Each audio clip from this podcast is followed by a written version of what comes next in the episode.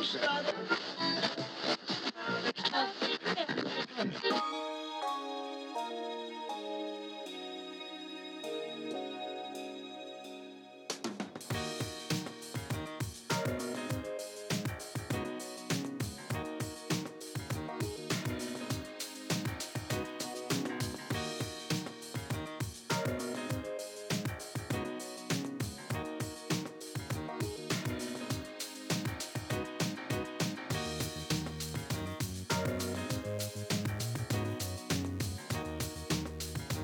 sommaire du radioblog de cette semaine.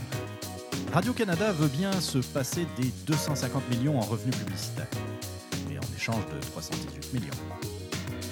Les fascistes rouges s'attaquent aux petits commerçants de Montréal. Et enfin, nous parlerons des sondages numéris des radios de Québec. Puis peut-être euh, deux, trois autres affaires. Mon nom est Jean-Philippe Rousseau, bienvenue à ce 22e numéro du radioblog de Québec Presse.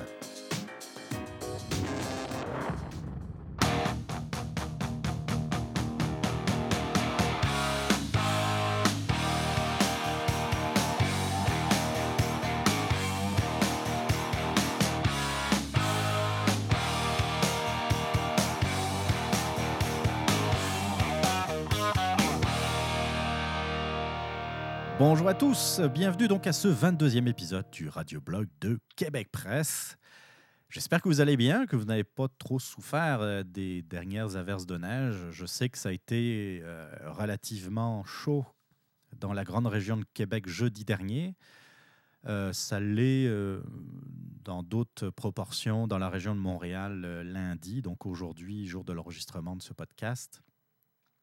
Euh, d'ailleurs, je pense que tout le monde a vu le vidéo, le vidéo de la journée où l'on voit euh, plusieurs euh, chars ainsi que pas moins de deux bus de la STM s'entrechoquer mollement sur la côte du Beaver Hall dans le centre-ville de Montréal.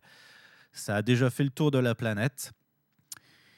Ouais, c'est ça fait pas partie de nos épisodes les plus glorieux, on va dire. Donc bon, c'est l'hiver, qu'est-ce que vous voulez? Mais c'est toujours comme ça. Hein. Première averse de neige, on dirait que plus personne sait conduire en hiver. Euh, je sais que pas mal de mes collègues sont arrivés, sont partis plus de bonne heure, mais sont arrivés euh, plus en retard que d'habitude. Donc euh, voilà, moi je pense que ça a été comme ça pour, pour tout le monde. vous savez, en introduction de ce podcast, c'est un peu un vrac.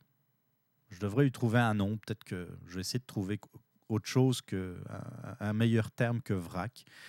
Mais disons que c'est oui, c'est un vrac de nouvelles, de, des affaires que, qui sont plus reliées au podcast ou sur lesquelles bah, je n'ai pas vraiment besoin de m'étendre euh, très longtemps. En tout cas, pas suffisamment pour en faire un véritable sujet. Je voudrais d'abord revenir sur euh, mon podcast de la semaine dernière. Il a été question, bien entendu, de la disparition de Fidel Castro.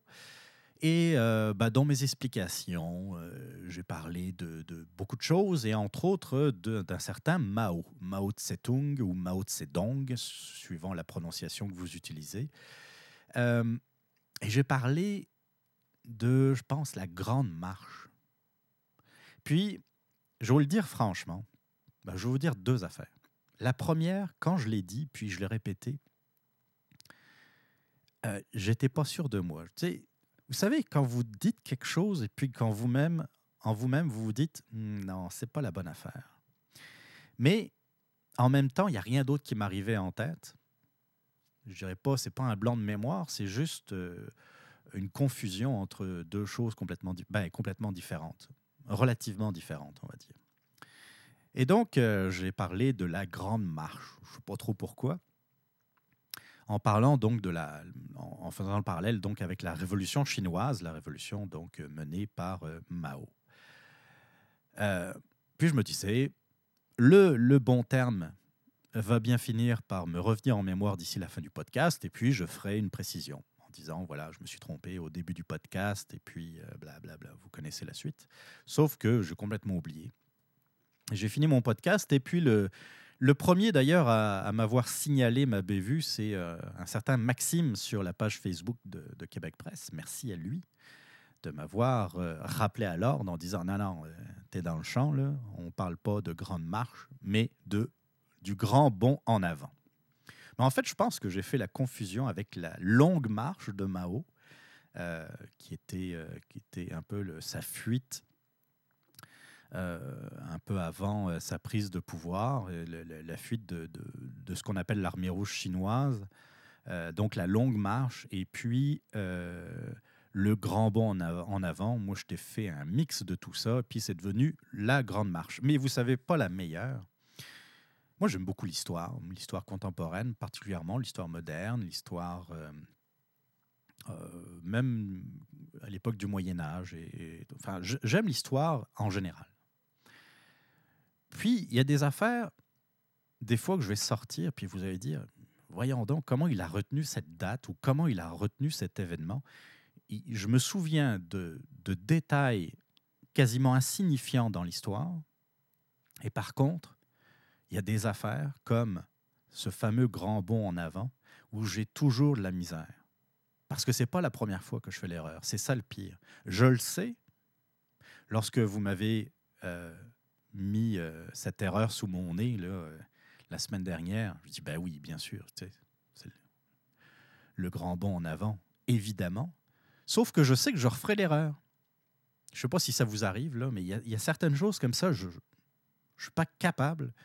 Euh, je fais la confusion. Il y a quelque chose qui se passe dans, dans, dans mon cerveau, en tout cas, les mystères de, de la mémoire font que je me mêle souvent. Puis, à moins que je trouve euh, un moyen de, de me rappeler, un, mémoire, un, un- moyen mémotechnique, comme on dit, euh, je pense que je vais encore faire la confusion. euh. On- pourrait reparler de Mao Tse-tung dans six mois. Je, suis certain que je vais ressortir encore la grande marche. Mais bon, ça c'est un détail. Mais ça fait, ça, sérieusement, ça me, ça m'énerve toujours de me rendre compte de ce genre d'erreur parce que je trouve que c'est une erreur stupide. Euh, J'ai reçu aussi un message concernant la bouffe en CHSLD.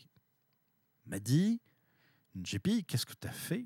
Pourquoi tu n'as pas parlé de, euh, de la sortie de Gaëtan Barrette puis de son show euh, par rapport à la bouffe en CHSLD, on en a parlé partout. Je pensais que tu allais aussi en, en- jaser dans ton podcast, puis tu n'en as même pas fait mention. Euh, mon opinion par rapport à ce qu'a fait Gaëtan Barrette, c'est assez, euh, mon opinion est assez ambivalente dans le fond. Euh, c'est un show, oui, c'est vrai. C'est un show, c'est un show de communication. Je ne sais pas d'où vient, l'idée, si c'est ses conseillers en com ou si ça vient de Gaëtan Barrette lui-même, mais c'est un bon coup.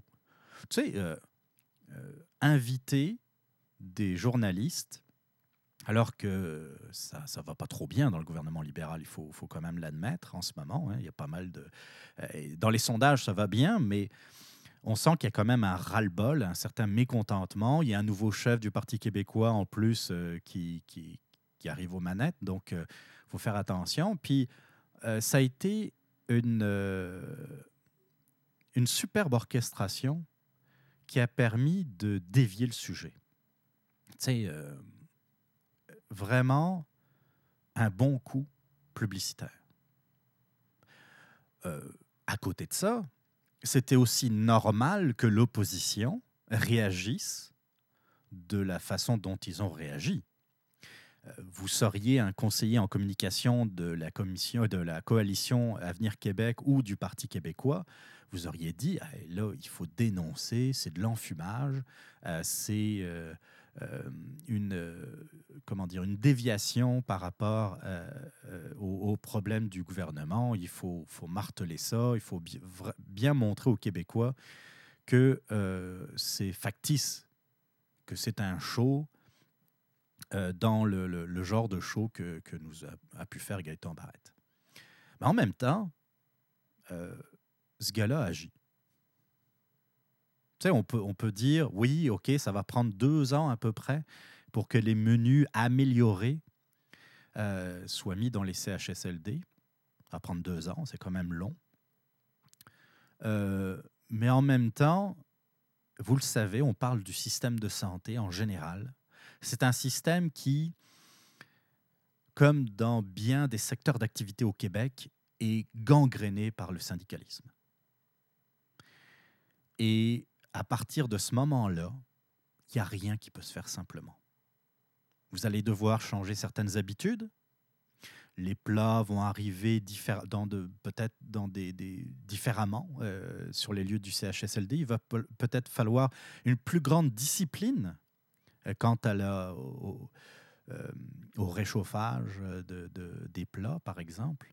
Et là, on s'attaque peut-être à des conventions collectives, on s'attaque peut-être à, à, des droits acquis, aux fameux droits acquis qu'ont certains syndiqués. Je ne le sais pas. Mais vous le savez aussi bien que moi, quand on veut modifier quelque chose, améliorer quelque chose, changer quelque chose dans une administration, quelle que soit cette administration, c'est jamais simple. Alors oui, deux ans, c'est long, mais en même temps, je me dis que si ça, se fait en deux ans comme c'est promis, bah, ça sera quand même une victoire. Maintenant, par rapport aux plats qui sont servis, excusez-le, on parle de bouffe collective. On va pas servir de la cuisine fine tous les jours de la semaine dans des CHSLD. Je suis désolé. Euh, moi, j'ai été euh, élevé dans des, euh, dans des pensions. Pendant trois ans, j'étais en pension en France. Puis croyez-moi, hein, ça, ça, beau être le pays soi-disant de la gastronomie. si vous imaginez deux secondes que je mangeais mieux que dans des, euh, euh, dans des cafétérias euh, ici au Québec, vous fourrez le doigt dans l'œil. Et solide à part de ça. J'ai fait aussi mes classes pendant mon service militaire, mon service national. La bouffe qu'on servait là-bas, c'était à coup de grosses louches de purée, sans doute réhydratée. la viande qui ressemblait à de la semelle de botte. Et puis, ben, on était bien content qu'on sortait de là avec euh, deux yogourts à la place de un parce qu'il restait ce qu'on appelle du rab, ce qu'on appelait du rab, en tout cas des, euh, euh, des yogourts en plus. C'est ça que ça voulait dire. Donc, de, la, de la bouffe collective restera toujours de la bouffe collective. On pourra toujours l'améliorer. Puis c'est vrai que là-dessus, je suis d'accord avec le constat en 2016, il y a des moyens d'améliorer le quotidien euh, des personnes âgées en CHSLD. Je ne dis pas le contraire. Mais il euh, faut, euh, comment dire, faut se calmer. on a, Barrett ne change, ne, ne révolutionne rien. il corrige quelque chose qui méritait d'être corrigé il faut quand même le souligner. Puis c'est un des rares ministres euh, au gouvernement libéral qui a l'air de faire quelque chose à date. Puis euh, il se heurte aux médecins, il se heurte aux infirmières, il se heurte euh, bien, aux corporations syndicales dans les CHSLD. Et puis ça va continuer, sans doute jusqu'aux prochaines élections au moins. Mais est-ce que ça méritait de faire tout un sujet? Vous allez me dire, ça fait bien cinq minutes que j'en parle. Mais euh, je trouvais qu'il n'y avait pas. Euh, Gaëtan Barrette sait très bien se défendre tout seul, d'ailleurs, en passant. Et puis que ça ne méritait pas forcément de. Oui, c'est un show de com. Hein? Euh, c'est très clair. à une époque où, je faisais un peu de politique, c'est le genre de choses que j'aurais certainement conseillé à faire à un député ou à un ministre euh, qui m'aurait demandé conseil. Je dis c'est le temps de se faire quelque chose de spectaculaire parce qu'en ce moment, euh, les gens, le, ce mécontentement commence à monter, puis il ne faut pas attendre que euh, cela ait un impact sur les sondages. Les sondages restent des sondages, ce sont des chiffres, rien que des chiffres. Par contre, ce qui est intéressant toujours dans les sondages, c'est de voir la progression votre progression, mais aussi la, progression des adversaires. Pour le Parti québécois, ça, augure mal. Ça va être très intéressant de, de voir l'évolution sur d'autres sondages pour voir si ça se confirme. Par contre, la CAQ, il va falloir se méfier. Donc Gaëtan Barrette, d'ailleurs ancien de la CAQ, faut-il le rappeler, a très bien agi pour son camp. Il a, euh, il a joué, dans le fond, les pitbulls, mais en même temps, il s'est attiré tous les projecteurs à lui. Euh, pendant quasiment 3-4 jours, on a juste parlé de la bouffe en CHSLD, quitte à en rire, quitte à faire euh, de l'humour là-dessus, à partir en dérision là-dessus. Mais ça a fonctionné, parce qu'on n'a pas parlé d'autre chose pendant ce temps-là. Ça, c'était donc un petit, un petit point par rapport au CHSLD. Euh, de quoi Qu'est-ce qu'on m'a. Ah oui Question d'un auditeur. Pourquoi j'appelle ça le radioblog? Oh bah Ça, c'est une question. Euh, en fait, euh, je n'avais pas trop de noms quand j'ai lancé le podcast, puis je voulais quelque chose d'assez original. je, voulais sans doute, ben, je vous l'ai déjà dit, je pense, dans les premiers numéros, j'aime ça, la radio, j'aime ça, ce médium. À défaut d'en faire en live, euh, je trouvais que le podcast était quelque chose qui se rapprochait le plus de la radio. Donc, euh, j'avais plusieurs noms, en fait.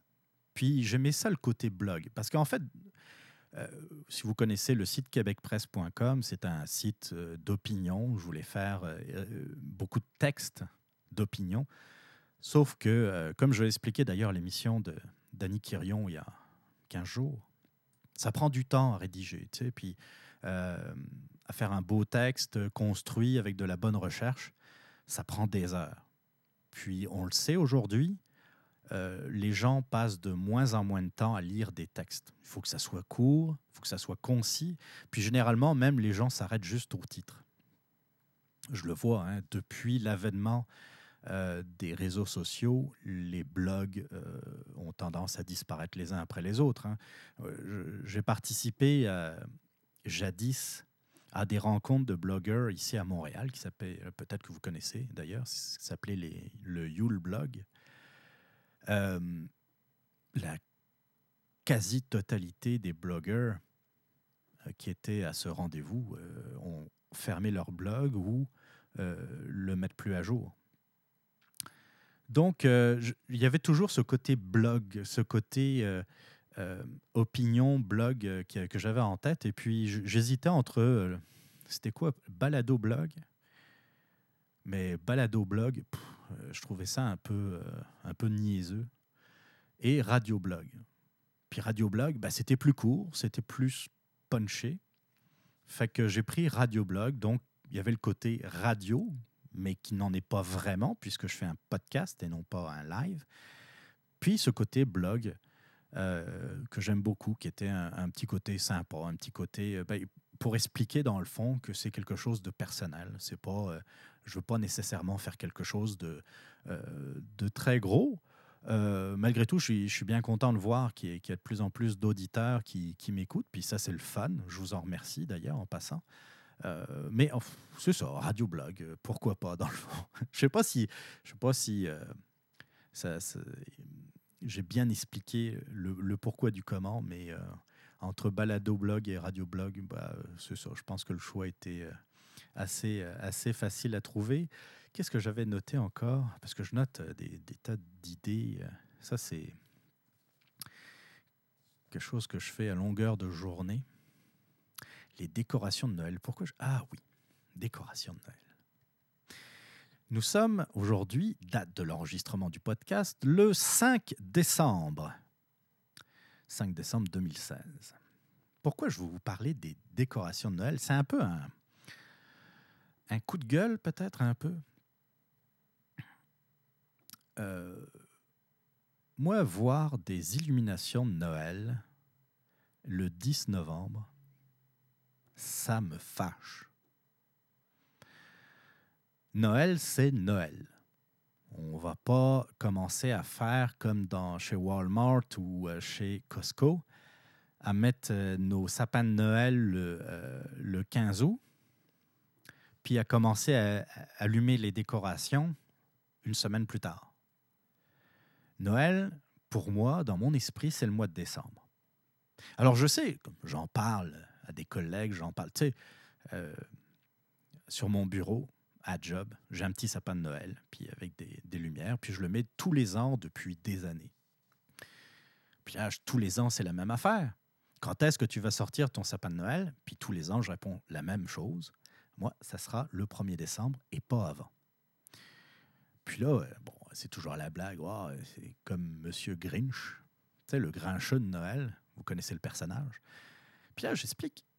Au contraire, à force de devancer les décorations de, Noël, je parle de l'allumage des décorations de Noël. Nuance, hein, c'est une très, très grande, ça a une très grande importance. À, force de devancer de plus en plus, là, maintenant, on commence à voir des lumières de Noël juste après euh, Halloween. Ben, à force, qu'est-ce qui finit par se passer? C'est qu'on dilue la magie de Noël, non pas sur trois, quatre semaines, mais sur deux mois quasiment. Si bien que, ben, quand ça s'étend aussi longtemps dans le temps, il y, y a, moins de magie, il y a moins d'intensité, parce qu'on vit moins le moment, on a juste plus l'habitude. Oh, c'est encore Noël. Oh, c'est encore les décorations du voisin. Tu sais, je trouve que c'est tellement dommage de, de euh, dans le fond, de faire comme, comme les, les grands magasins et puis de, de sortir tout de suite notre stock de Noël, comme si on était pressé de les voir euh, s'allumer. C'est le fun de voir des lumières. Puis c'est vrai qu'au mois de novembre, c'est pas mal triste. Moi, j'ai juste hâte qu'il neige au mois de novembre parce que quand il y a la grisaille, me dit, il manque juste du blanc pour rehausser tout ça. Je disais, je parle de l'allumage, c'est-à-dire allumer les décorations de Noël. Je ne parle pas de les installer, parce que oui, je sais très bien que d'installer des lumières de Noël un 1er décembre sur sa maison alors qu'il a, euh, qu'il a neigé, qu'il a euh, euh, trois pouces de glace, c'est sûr que c'est pas le fun. Moi, quelqu'un qui installe ses décorations de Noël après Halloween, j'ai aucun problème avec ça, tant que tu les allumes pas. Tant que tu les allumes pas. Le reste, ça peut attendre le 1er décembre un peu plus d'intensité, un peu plus de magie de Noël, mais plus condensé. On va plus en profiter, croyez-moi. Euh, pour finir, je vous ai parlé. Excusez, ce sera pas long. Je vous ai parlé la semaine dernière des euh, dernières émissions de l'année du Radioblog qui s'en viennent. Et je vous avais dit que la dernière émission devrait avoir lieu donc euh, aux alentours du 18 décembre. Je dis aux alentours parce que si c'est comme aujourd'hui, ça pourrait très bien être le 19. Hein. Le 18 décembre, et euh, j'aimerais revenir sur certains éléments d'actualité, sur certains sujets d'actualité, sur certaines, certains sujets dont, euh, que j'ai eu l'occasion de, parler cette année. Et ben, j'aurais besoin de votre aide. Si vous pensez qu'il y a des sujets qui mériteraient un peu que, je m'y intéresse, euh, en tout cas une, une dernière fois en 2016. Euh, n'hésitez pas à, m'écrire. Je vous conseille surtout, c'est la page Facebook de, de, Québec Presse. Vous pouvez m'envoyer un message privé par cet intermédiaire ou par courriel. L'adresse est super simple, c'est podcast à commercial québecpresse.com, podcast à commercial québecpresse.com. Vous pouvez m'envoyer vos suggestions, vos idées, euh, si c'est un sujet que je n'ai pas traité, mais euh, vous vous dites, euh, ouais, il n'en a pas parlé cette année, mais sérieusement, ça manque, et puis j'aimerais ça avoir son avis, vous pouvez vous essayer, vous pouvez l'envoyer, puis si je vois effectivement qu'il y a de la matière et que ça m'inspire, c'est, c'est pas mal certain que je vais en parler le, le 18 décembre. donc, il reste quelque chose comme, ben oui, c'est pas mal dans deux émissions. Donc, je vais vous en reparler la semaine prochaine, mais euh, vous pouvez commencer à m'envoyer vos idées. Euh, ça sera donc, euh, je vous lirai bien sûr, je vous lis toujours avec grand plaisir vos suggestions, vos idées. Si je fais d'autres erreurs également, vous pouvez m'envoyer tout ça par courriel ou sur la page Facebook de Québec Presse. Bon, ben, j'ai assez parlé dans cette section vrac. On va tout de suite rentrer euh, là dans le premier sujet de ce 22e épisode du Radioblog de Québec Presse.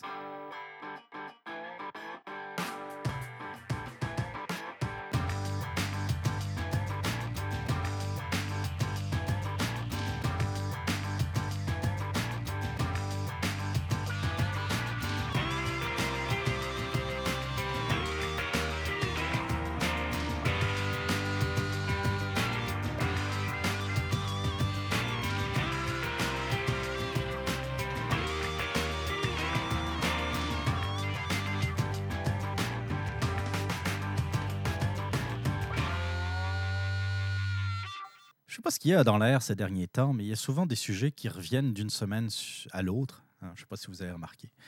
Euh, on a beaucoup, beaucoup parlé cette année des, euh, des taxis versus Uber. On a parlé euh, beaucoup de, de, comment dire, de nouveaux commerces ou de commerce 2.0. Je ne sais pas trop comment l'appeler, commerce numérique, l'économie numérique, l'économie de partage. On a encore du mal à, à définir tout ça. Moi, je pense que c'est juste le libre marché qui suit son cours et qui suit l'évolution des nouvelles technologies. Euh, mais, euh, mais le premier sujet cette semaine n'a rien à voir avec ça. Au contraire, on va parler de vieilles structures complètement pognées dans leur euh, certitude et dans leur confort. On va parler de Radio-Canada.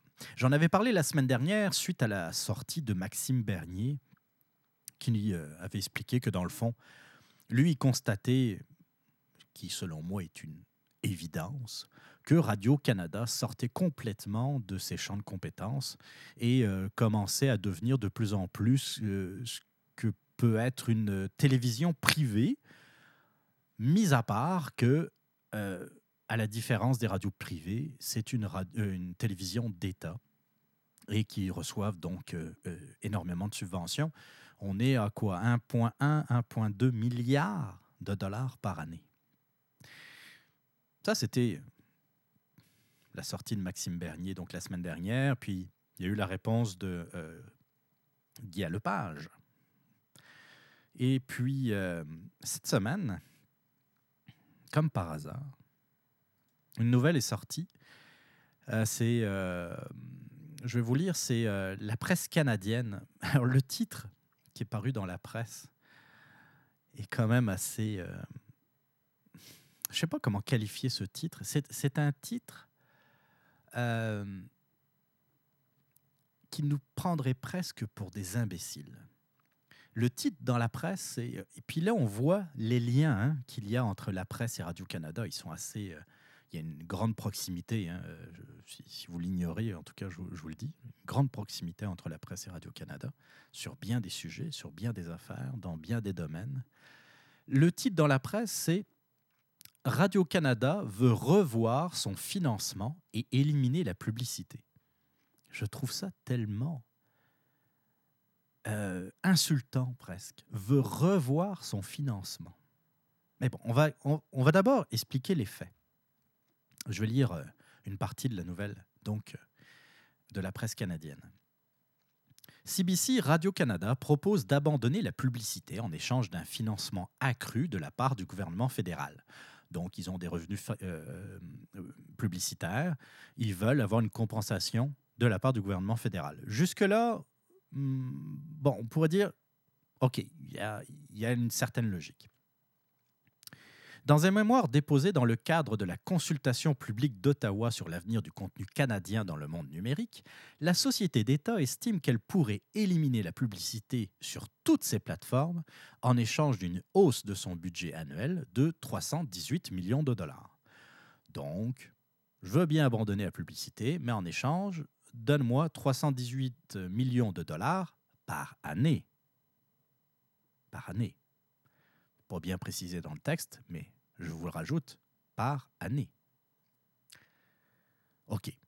Donc, entre vous et moi, vous écoutez cette nouvelle, ou vous lisez cette nouvelle, vous vous dites Ah, ils ont des revenus publicitaires de 318 millions par année, puis ils veulent être compensés par le gouvernement fédéral. Ils s'essayent. Puis, comme je vous disais en, en préambule, il y a peut-être une certaine logique, qui n'est pas ma logique, mais qui est une certaine logique. C'est après que ça se gâte.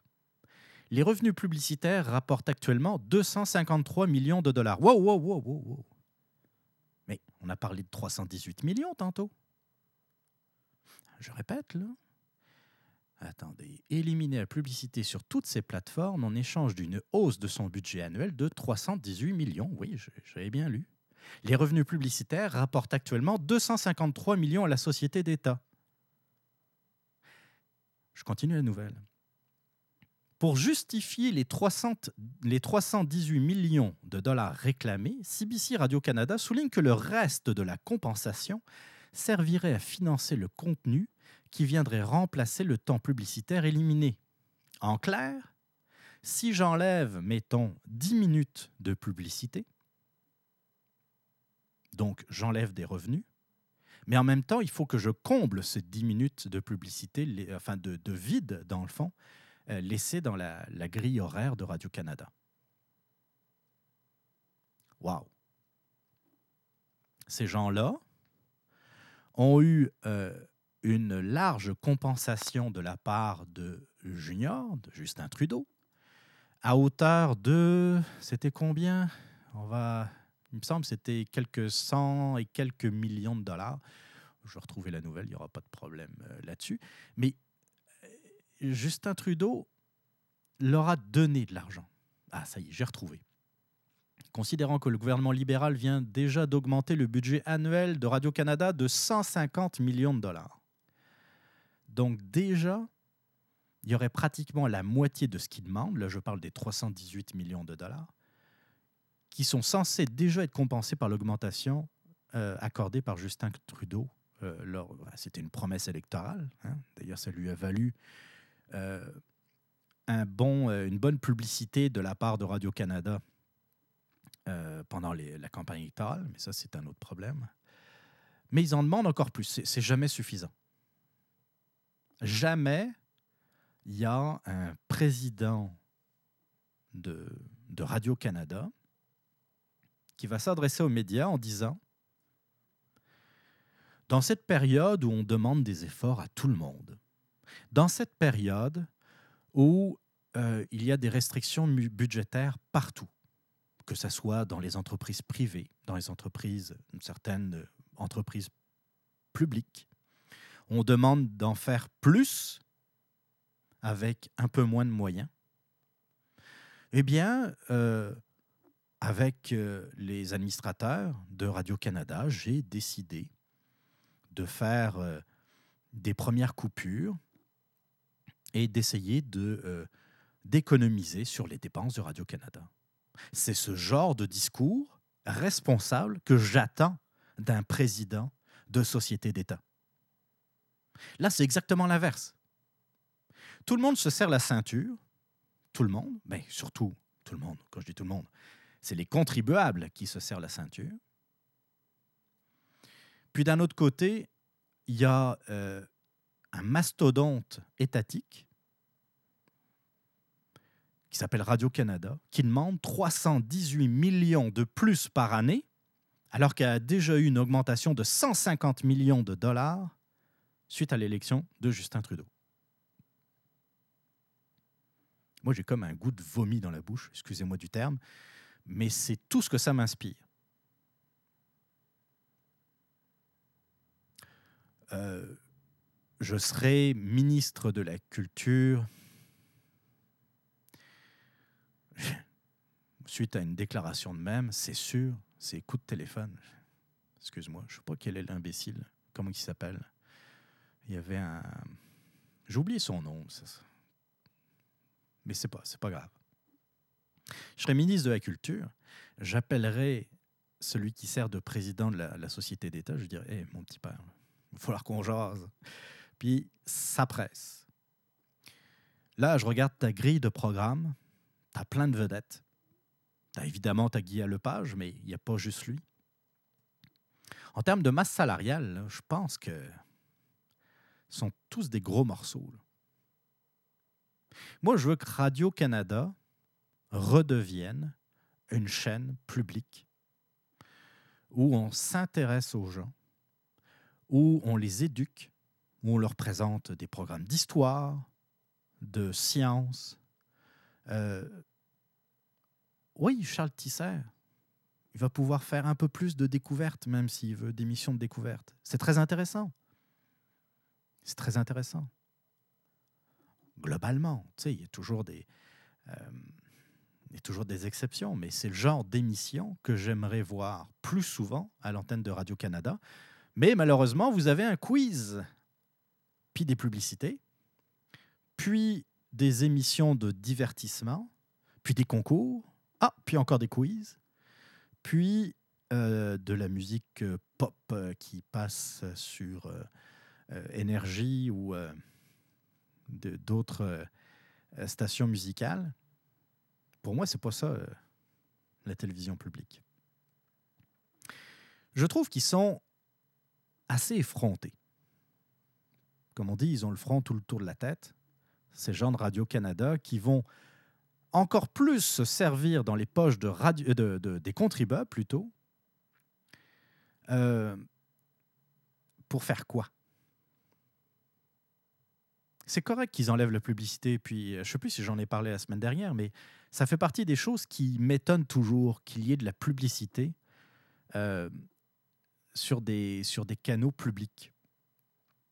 Ils sont pas censés euh, aller pêcher dans, le, dans la tarte des, euh, des, revenus publicitaires. Les revenus publicitaires, ça devrait aller vers les diffuseurs privés. Oui, je sais, ils reçoivent quelques subventions, je ne dis pas le contraire. Mais justement, si on, on veut être en mesure d'un jour pouvoir leur dire qu'ils n'ont plus besoin de subventions, autant leur accorder l'ensemble de la tarte publicitaire. Je préfère que les publicités soient à TVA AV. Puis sur les autres réseaux privés, je ne vais pas citer toutes les chaînes du câble et, du satellite, mais vous comprenez l'idée. Pourquoi ça irait à Radio-Canada? Ils veulent faire des, économies? OK. Supprimer, euh, comment ça s'appelle? Ici, musique? Sais, c'était Radio-Canada, euh, euh, la chaîne, euh, la chaîne de radio musicale, à quoi elle sert? J'ai déjà eu l'occasion de parler des, des radios musicales.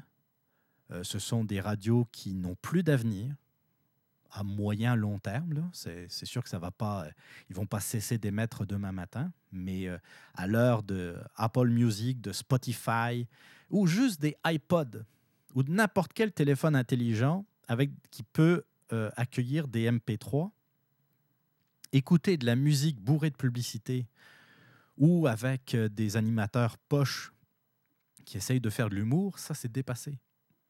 Il y a peut-être encore un créneau pour les émissions du retour ou euh, les émissions matinales, mais le reste du temps.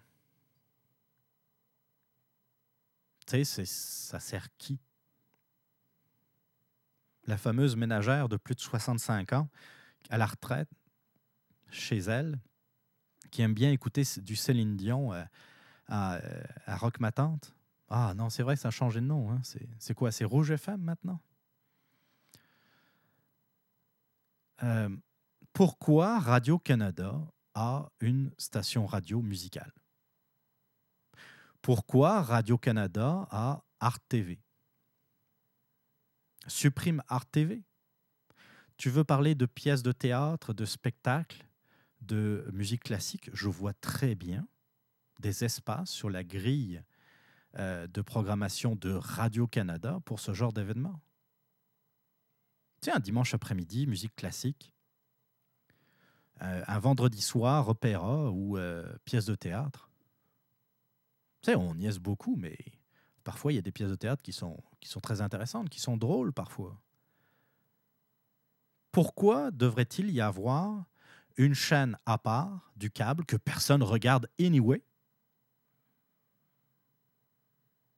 consacrée euh, à l'art? Pourquoi ne, ne, pas rendre ça un peu plus accessible à tout le monde? Ah, Je le sais. Vous allez me dire, mais les codes de Radio-Canada vont baisser. On s'en sacre c'est pas pour des cotes d'écoute qu'on fait une télévision d'État. C'est pour intéresser les gens, c'est pour intéresser les Canadiens à un maximum de sujets, les éveiller. Puis c'est vrai, peut-être vous allez, vous allez mettre Radio-Canada. Vous allez vous dire, mais c'est quoi ça? Non, ça ne m'intéresse pas. Vous allez regarder autre chose. Puis peut-être une autre fois, vous allez tomber sur Radio-Canada et dire, oh, ça c'est intéressant. Puis je ne l'aurais pas regardé autrement que si je n'étais pas si je n'avais pas passé sur Radio-Canada. Comme je le disais la semaine dernière, ajouter de l'information locale.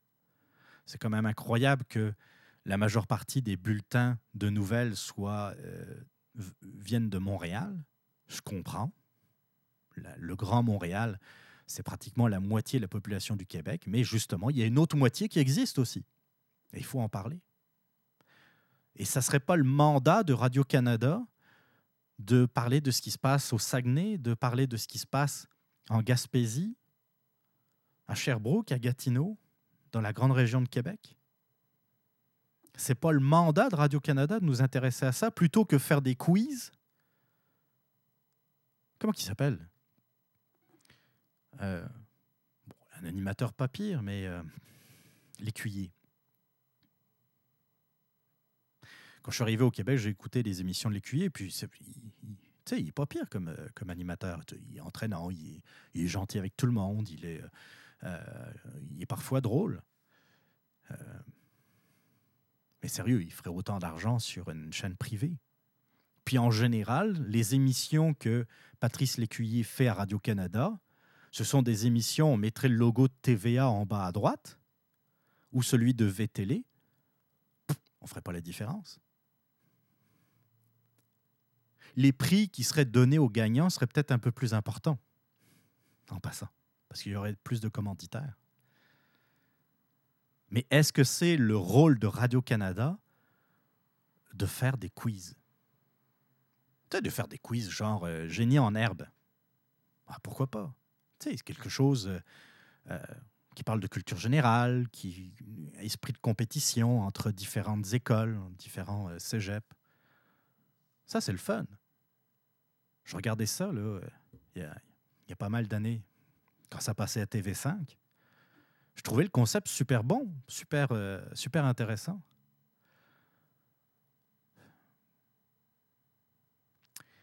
Là, euh, ce qui est intéressant aussi, c'est que euh,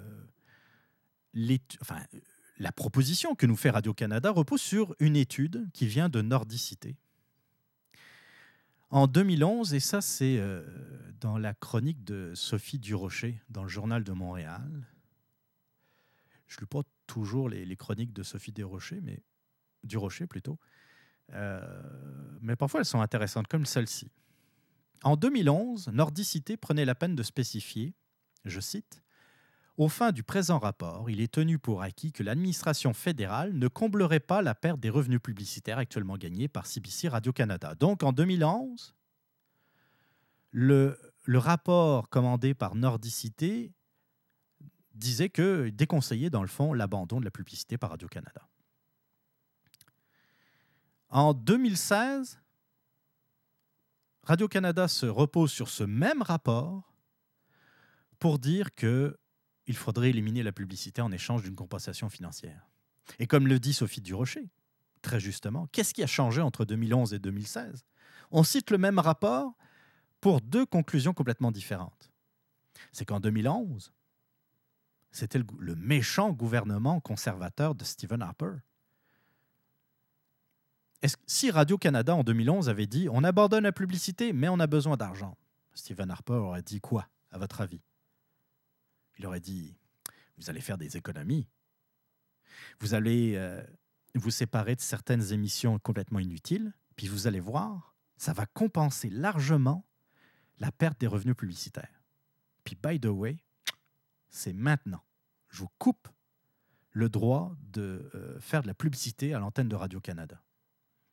Là, ils auraient été faits, ils se seraient peinturés dans le coin en disant qu'ils étaient capables de se passer de publicité.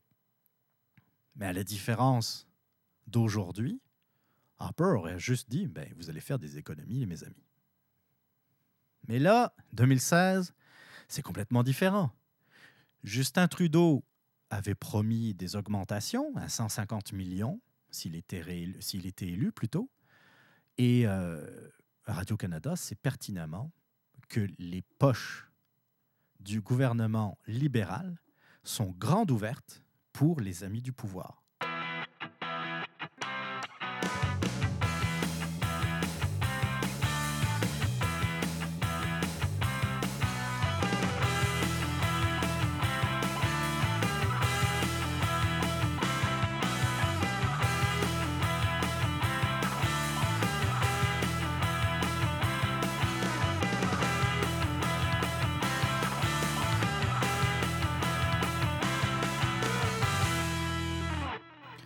Parler d'une actualité un peu plus montréalaise, mais vous allez voir, euh, ça, peut concerner pas mal de, villes au Québec et puis euh, de groupes qui sont malheureusement présents un peu partout dans la province. Fin novembre, des, commerces du quartier Hochelaga-Maisonneuve à Montréal ont été la cible de groupes qui se considèrent comme des groupes anarchistes euh, et ont saccagé des, petits commerçants. Euh, en brisant les vitrines, en euh, répandant de la peinture, puis profitant également pour dénoncer, selon eux, un embourgeoisement de Maisonneuve, qui est effectivement considéré comme l'un des, des quartiers les plus pauvres au Canada où dans le fond, on a vu, on a pu apercevoir de, de, recensement en recensement qu'il y avait une forte euh, population qui vivait sous le seuil de la pauvreté euh, qui y résidait. Puis, euh, ces dernières années, j'ai pu le constater par moi-même, disons, c'est au moins 10 à 15 dernières années, le quartier se transforme. Le quartier dans lequel on n'osait pas mettre les pieds à certains moments de la, journée, devient un peu plus vivable, devient un peu plus agréable pour tout le monde et euh, également pour des commerçants qui ont décidé de s'y installer.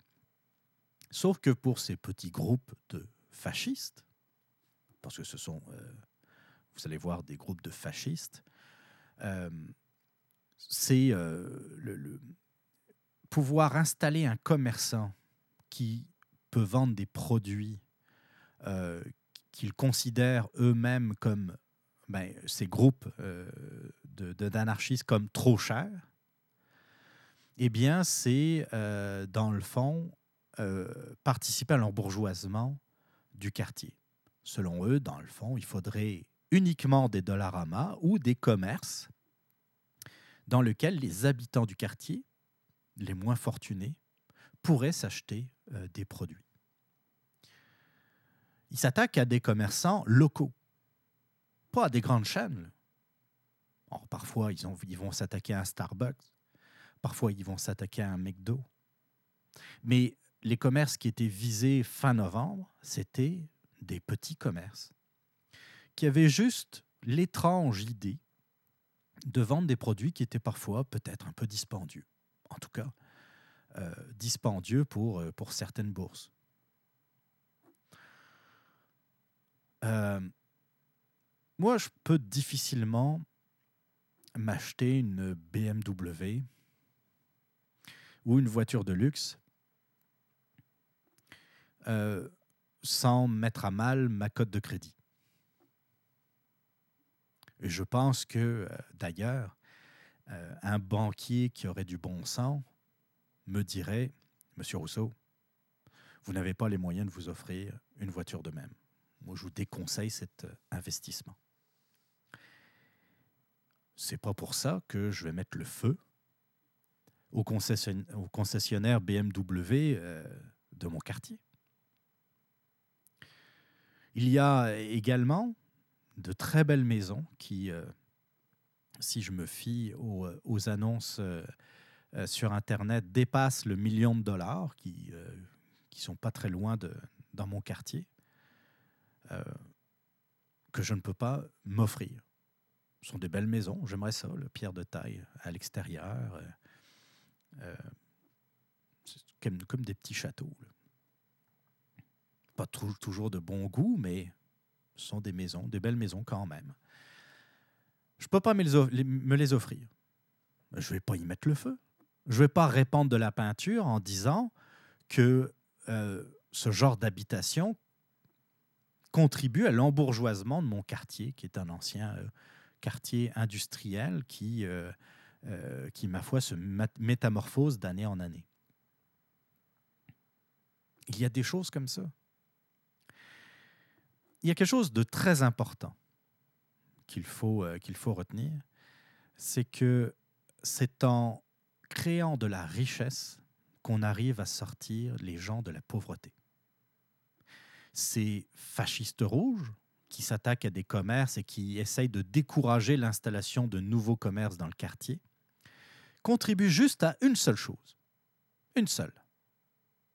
c'est à laisser dans la pauvreté des centaines, peut-être même des milliers de résidents d'Hochelaga Maisonneuve. Un commerce de...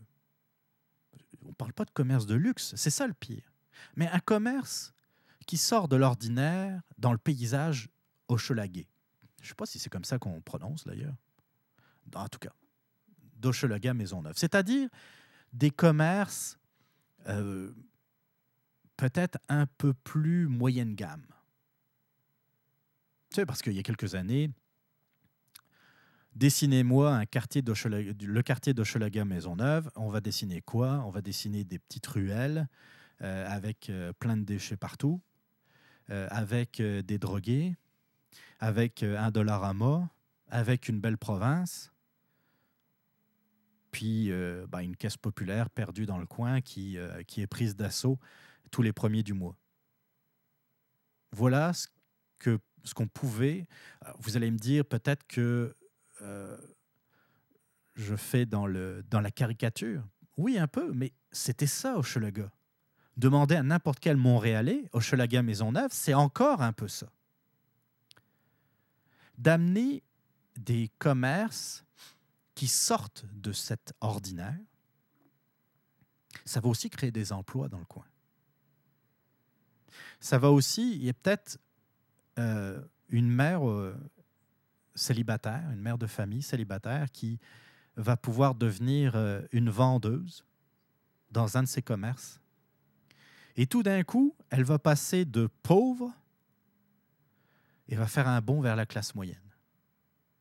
Va pouvoir peut-être pas se payer un logement tout de suite, mais pouvoir offrir à son enfant ou à ses enfants une chambre, chose qu'elle ne pouvait pas faire jusqu'à présent.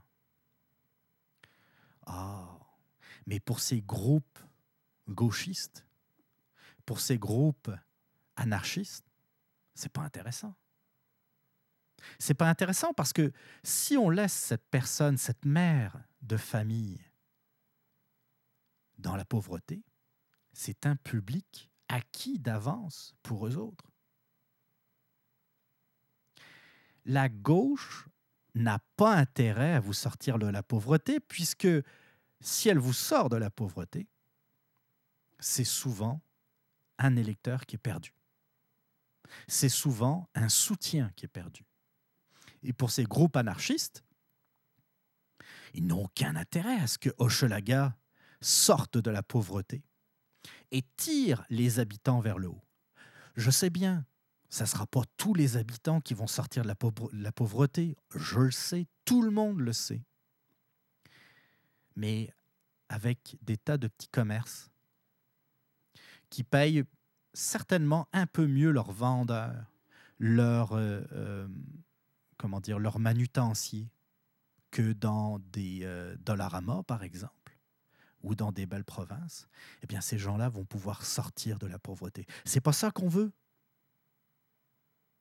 Oui, peut-être que les logements vont, le prix des logements va augmenter. Mais vous préférez quoi? Continuer à vivre dans la crasse, dans la marde, dans les déchets, dans les ordures? C'est toujours le, la même problématique avec la gauche. Et puis, je ne sais pas si vous, je vous en avez parlé. Euh, c'est quelque chose de très schématique. Puis m'écrivez pas pour me dire des, pour me sortir des bêtises en disant que c'est trop schématisé, c'est trop. Euh, euh, mais si vous voulez, si, si quelqu'un vous demande, c'est quoi la différence entre quelqu'un de gauche et quelqu'un de droite? Si vous voulez résumer ça en deux phrases, deux phrases, sans entrer dans plein de débats, de querelles économiques, euh, de contraintes budgétaires, de mondialisation et tout ça. Non. La base, c'est pas ça. Vous voyez une voiture de luxe passer dans la rue. Le gars de droite va dire, ou va se dire, qu'est-ce que je peux faire pour avoir cette même voiture, pour avoir ce même succès que cette personne-là? Le gars de gauche va dire, qu'est-ce que je peux faire pour lui confisquer son bien? Et pour soi-disant le redistribuer. Mais on sait très bien que ce n'est pas comme ça que ça marche. C'est pas comme ça. Les utopies, c'est bien gentil. Tu sais, tout redistribuer à tout le monde. Mais il n'y a pas un seul pays socialiste ou communiste qui a marché de même. Aucun. Tu sais, quand je parle de l'Union soviétique à un gauchiste, il me dit Oh ouais, mais c'était pas le vrai communisme. Parce que, évidemment, je lui explique, euh, tu sais, il y avait euh, euh, une classe très supérieure. Il y avait, on dit, on dit beaucoup aujourd'hui, hein, le, fameux 1%, la, classe dirigeante, les membres du, du Politburo, les, les membres éminents du Parti communiste d'Union soviétique, qui avaient des grosses dachas sur les bords de la mer Noire. Dachas, c'était des maisons de luxe, hein, des villas très luxueuses sur le bord de la mer Noire. la mer Noire, c'est, c'est un, endroit dont le climat était un peu comparable au bord de la Méditerranée. on était loin de la Sibérie. Et puis, vous avez le reste de la population qui, oh oui, ils sont égaux aux autres. Mais ils sont égaux dans la pauvreté. Ils n'avaient pas de viande tous les jours. Ils étaient même parfois rationnés sur des longues périodes. Ils n'avaient pas droit à la propriété. Et que tu travailles ou que tu travailles pas, un chômage était inexistant, tu gagnais le même salaire. Et ça, c'est si tu chiolais pas trop contre le gouvernement, parce que si jamais ça se remarquait, c'était droit, tout droit, au goulag. Alors on me dit, non, en Union soviétique, c'était pas le vrai communisme. OK, bon, bon. Euh, la Chine, avec quoi Quelque chose comme 60, 70 euh, millions de morts, la fameuse révolution maoïste, et là, je ne veux pas faire l'erreur. Le grand bond en avant de Mao. Ah non, Chine, c'est pas pareil. OK, OK, bon. Un autre. Euh,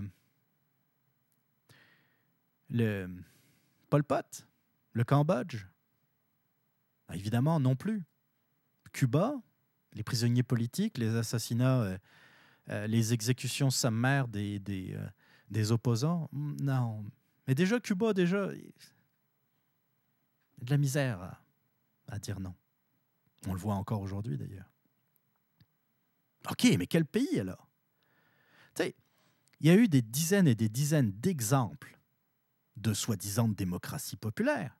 Si on pourrait parler de la République démocratique allemande, de la Pologne, de la Tchécoslovaquie, de la Roumanie, avec Ceausescu, de l'Albanie qui a vécu en autarcie totale pendant des décennies. Regardez où est l'Albanie encore aujourd'hui. C'est un pays où les gens euh, au début du 21e siècle, se baladaient encore en chariot tiré par des, ânes ou des chevaux, dans le meilleur des cas? Au 21e siècle? Les anciennes, les anciennes nations de la Yougoslavie, la Serbie, la Croatie, la Bosnie-Herzégovine, eux aussi, toutes sous le joug communiste de Tito, entre autres, mais d'autres ont suivi. Dans tous ces pays, tous ceux que j'ai cités, et d'autres, on pourrait rajouter aussi la Hongrie, par exemple, ont tous vécu le même schéma. Une population dans euh, une certaine pauvreté, et une classe dirigeante qui, euh, dans le fond, euh, vivait dans l'opulence. D'ailleurs, entre parenthèses, je parlais du milliard de dollars de, Castro que Castro avait euh, donc dans, les coffres. Apparemment, mais ça, par contre, je n'ai pas encore réussi à recouper assez d'informations pour vous confirmer. Donc, pour l'instant, ça reste à confirmer certains parlent de dizaines de milliards de dollars dans des paradis fiscaux pour la famille Castro. C'est ça le communisme. Donc c'est sûr, on s'est un peu éloigné d'Hochelaga Maisonneuve, j'en suis, j'en suis bien conscient. Mais ces groupes-là, ces groupes-là, veulent vous garder dans la pauvreté. Parce que vous êtes un public acquis. Parce que ça ne prendra pas grand-chose pour vous convaincre que le capitalisme, c'est mal. Regardez, vous êtes pauvre. Puis l'autre, il se balade en voiture de luxe juste à côté de chez vous. Plutôt que de se dire, se retrousser les manches et de se dire, on peut transformer ce quartier, on peut le rendre humain d'abord, on peut le rendre agréable, on peut le sortir de la misère, puis on peut même démontrer aux yeux de tout le reste du Canada qui dit, je vous, le répète, recensement après recensement, qu'on fait partie des quartiers les plus pauvres à Montréal, euh, bah, les plus pauvres à Montréal, oui, de facto, mais les plus pauvres au Canada, on va leur montrer que c'est pas vrai. On va leur montrer qu'on peut euh, se retrousser les manches et sortir ce quartier de la misère. Au lieu de ça,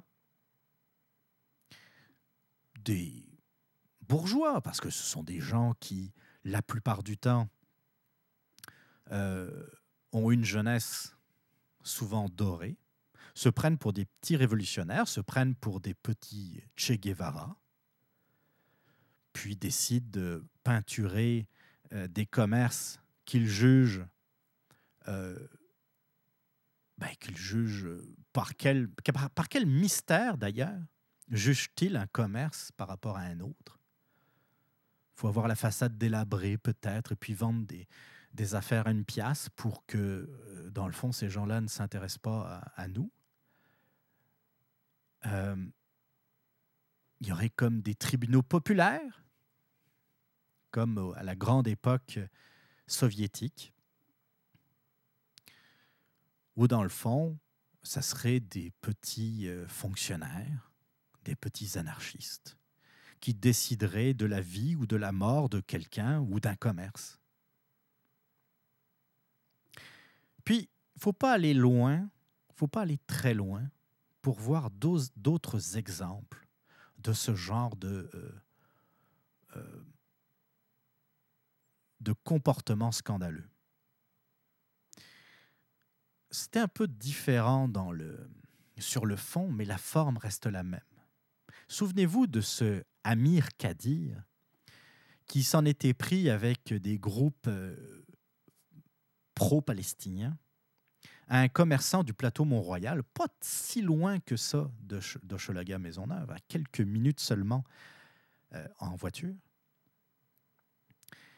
la boutique Le Marcheur, dont je vous invite d'ailleurs à, aller voir si jamais vous êtes de passage rue Saint-Denis. C'est pas très loin, euh, c'est sur le plateau, pas très loin de, euh, entre l'avenue du Mont-Royal et puis Rachel vend d'excellentes chaussures de, sport, enfin de, marche plutôt, euh, bottes d'hiver. Je ne veux pas faire de publicité, mais tout de même. Et euh, Amir Kadir, qui s'en était pris violemment au marcheur, un petit commerçant, un Québécois, qui avait son commerce, mais qui, par malheur, avait quelque chose comme... Il avait fait le compte euh, moins de 7 ou 8 de mémoire, moins de 10 de son stock était fabriqué en Israël. Alors évidemment, là, les, euh, les petits fascistes rouges en culotte courte, qui voient ça, ils sont excités. Là. Dès qu'on leur parle d'Israël, ces gens-là haïssent Israël et tout ce qui peut leur ressembler, et tous les juifs et tous les, tous les gens qui les supportent, ils se réveillent la nuit pour les haïr. C'était du pain béni. On va le faire chier. C'est un petit, c'est un petit commerçant. C'est même pas une grosse bannière. Il n'aura jamais les moyens de se défendre, jamais les moyens, par exemple, de payer des avocats pour euh, aller demander des, euh, des restrictions à un juge. Tu sais, ça, ça coûte cher tout ça d'aller voir un juge qui va. Euh, euh, il y aura une, euh, une, une, cause, évidemment,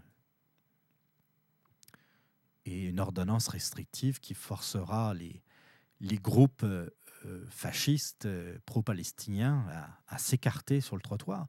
Et j'ai eu l'occasion de participer à, à deux, trois rassemblements pour soutenir le marcheur.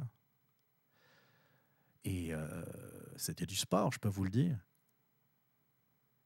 Les grandes bannières qui parlaient d'apartheid en Israël, qui étaient contre le marcheur, qui étaient juste à l'entrée du commerce. Qu'est-ce que vous pensez qui se passait? Les, gens qui voulaient rentrer pour aller s'acheter une paire de bottes, ils pensaient à deux fois. Tous les samedis après-midi, donc la journée de magasinage par excellence, une dizaine de zoufs en face le marcheur, avec des banderoles, avec des criants des slogans haineux. Euh, qui essayaient de dissuader les, les gens d'entrer dans le commerce parce que c'était un méchant. Il soutenait Israël. Il vendait des chaussures. Il vendait des chaussures. Ce que j'avais dit à un des, une des personnes euh, du mouvement pro-palestinien, je lui ai dit, donc tu es contre tout ce qui est fabriqué en Israël? Il me dit, oui, oui. Moi, j'achète rien qui vient d'Israël. Oh, OK. As-tu un, PC chez vous, un ordinateur euh, PC, Intel, quelque chose Je dis Oh, oui.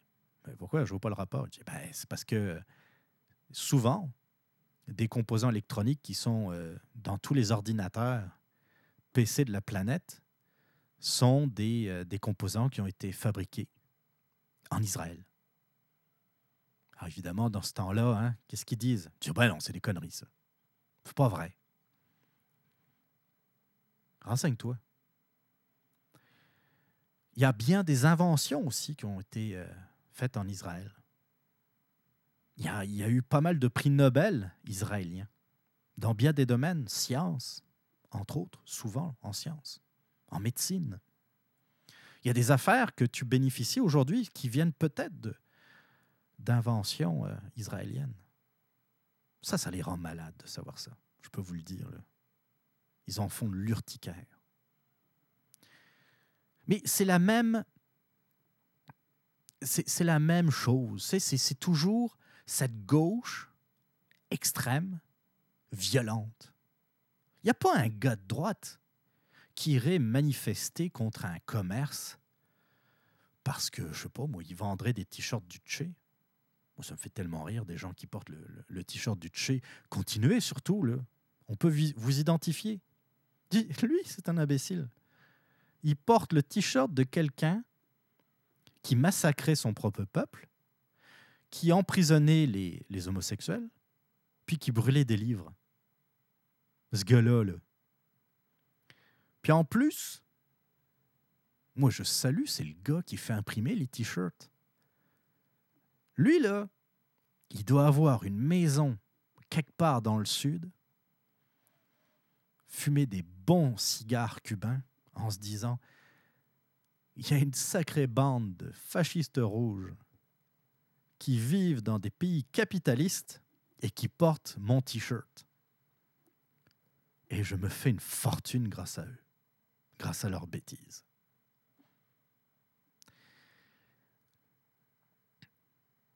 Il ne faut pas se laisser prendre au discours de, ces gens-là. Euh, oui, il y a de la pauvreté. Puis comme je le disais tantôt, il n'y aura pas de recette magique pour sortir tous les gens de la pauvreté. Mais par contre, quand vous voyez l'extrême pauvreté dans le monde, elle diminue. Prenez toutes les recherches de ces 50 dernières années. La pauvreté diminue dans le monde entier. Oui, il y a encore énormément de pauvres. Oui, il y a énormément de travail à faire. Mais les classes moyennes dans les pays euh, en développement grossissent à vue d'œil. À vue d'œil. Et sort les gens de la pauvreté. Regardez l'Inde, par exemple. Des grandes compagnies de micro-informatique Des centres d'appel s'installent en, Inde. Alors je sais, ah, c'est des emplois qui sont en moins ici.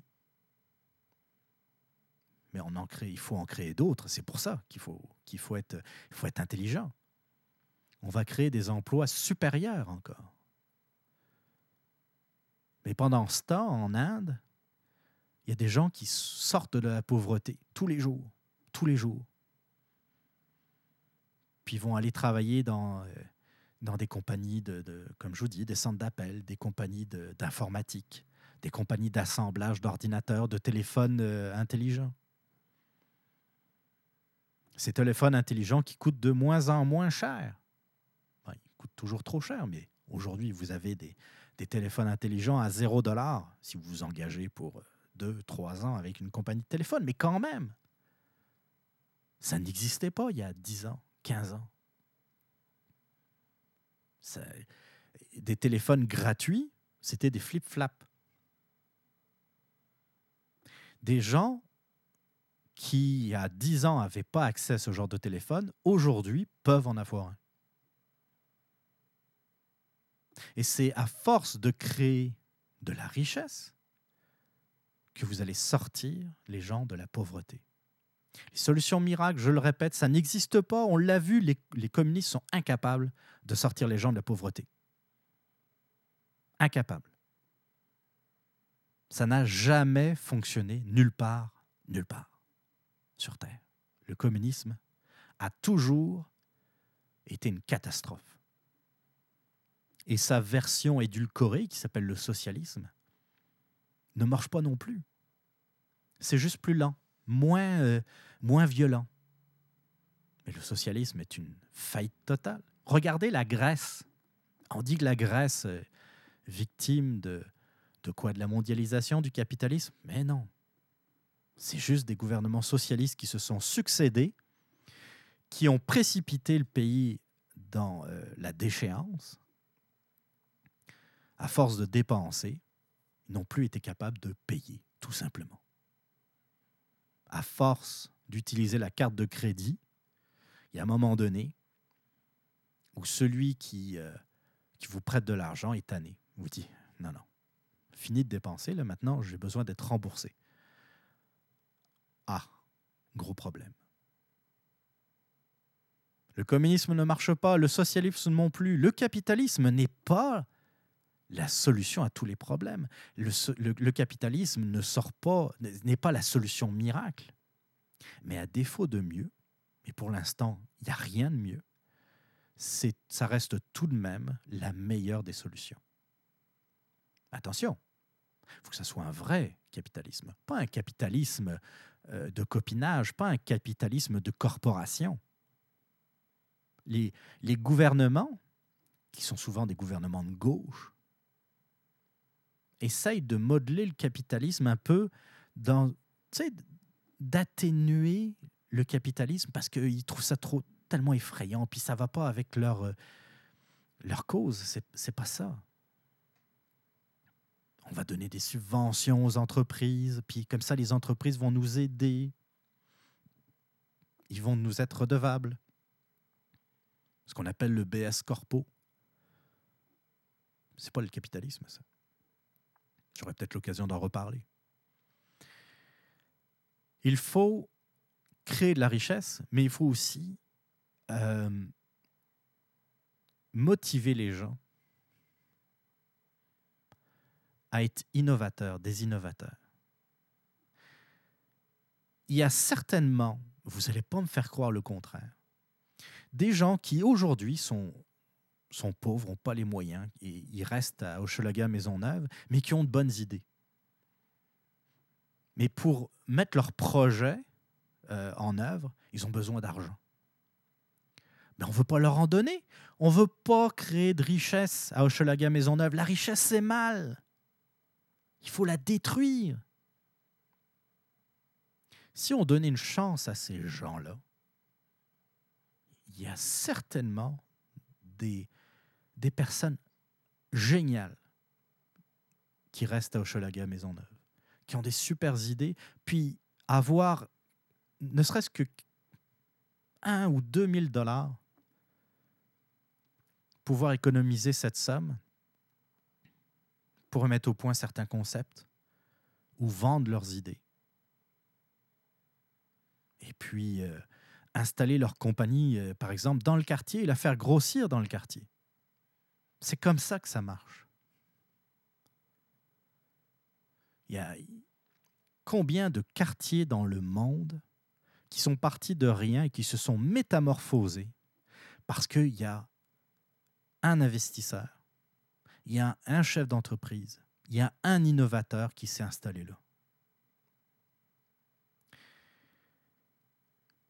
Donc, il faut absolument avoir aucune pitié pour euh, ces soi-disant groupes anarchistes. C'est, je le répète, ces fascistes rouges, car ce sont des fascistes. Ils imposent leurs idées par la violence. On ne doit avoir aucune pitié pour ces gens-là. Et j'espère que le SPVM va finir par euh, leur mettre la main au collet. J'espère, mais ça par contre, je n'y crois euh, quasiment pas, euh, qu'ils pourront avoir une peine exemplaire. Parce que plus que de s'attaquer à des biens privés, ils s'attaquent aussi à un espoir. Parce qu'il y a des gens qui vivent à Hochelaga Maisonneuve et puis qui espèrent que ce quartier, justement, va se sortir de, de la marde. Et comme je vous le disais, de, dans, ces, dans la dernière décennie, j'ai vu ce quartier s'améliorer. Doucement petit à petit. Mais ça s'en venait. Au lieu de ça, il y a des petits groupes de, fascistes qui veulent étouffer ça. Non, non, nous autres, on veut notre belle province, on veut notre dollarama, on veut notre petit dépanneur pourri qui nous fournit en bière chaque premier du mois. Puis pouvoir continuer à, gratter de la guitare, sur le balcon. Je le sais, c'est très stéréotypé, mais en même temps, est-ce que je suis vraiment loin de la vérité?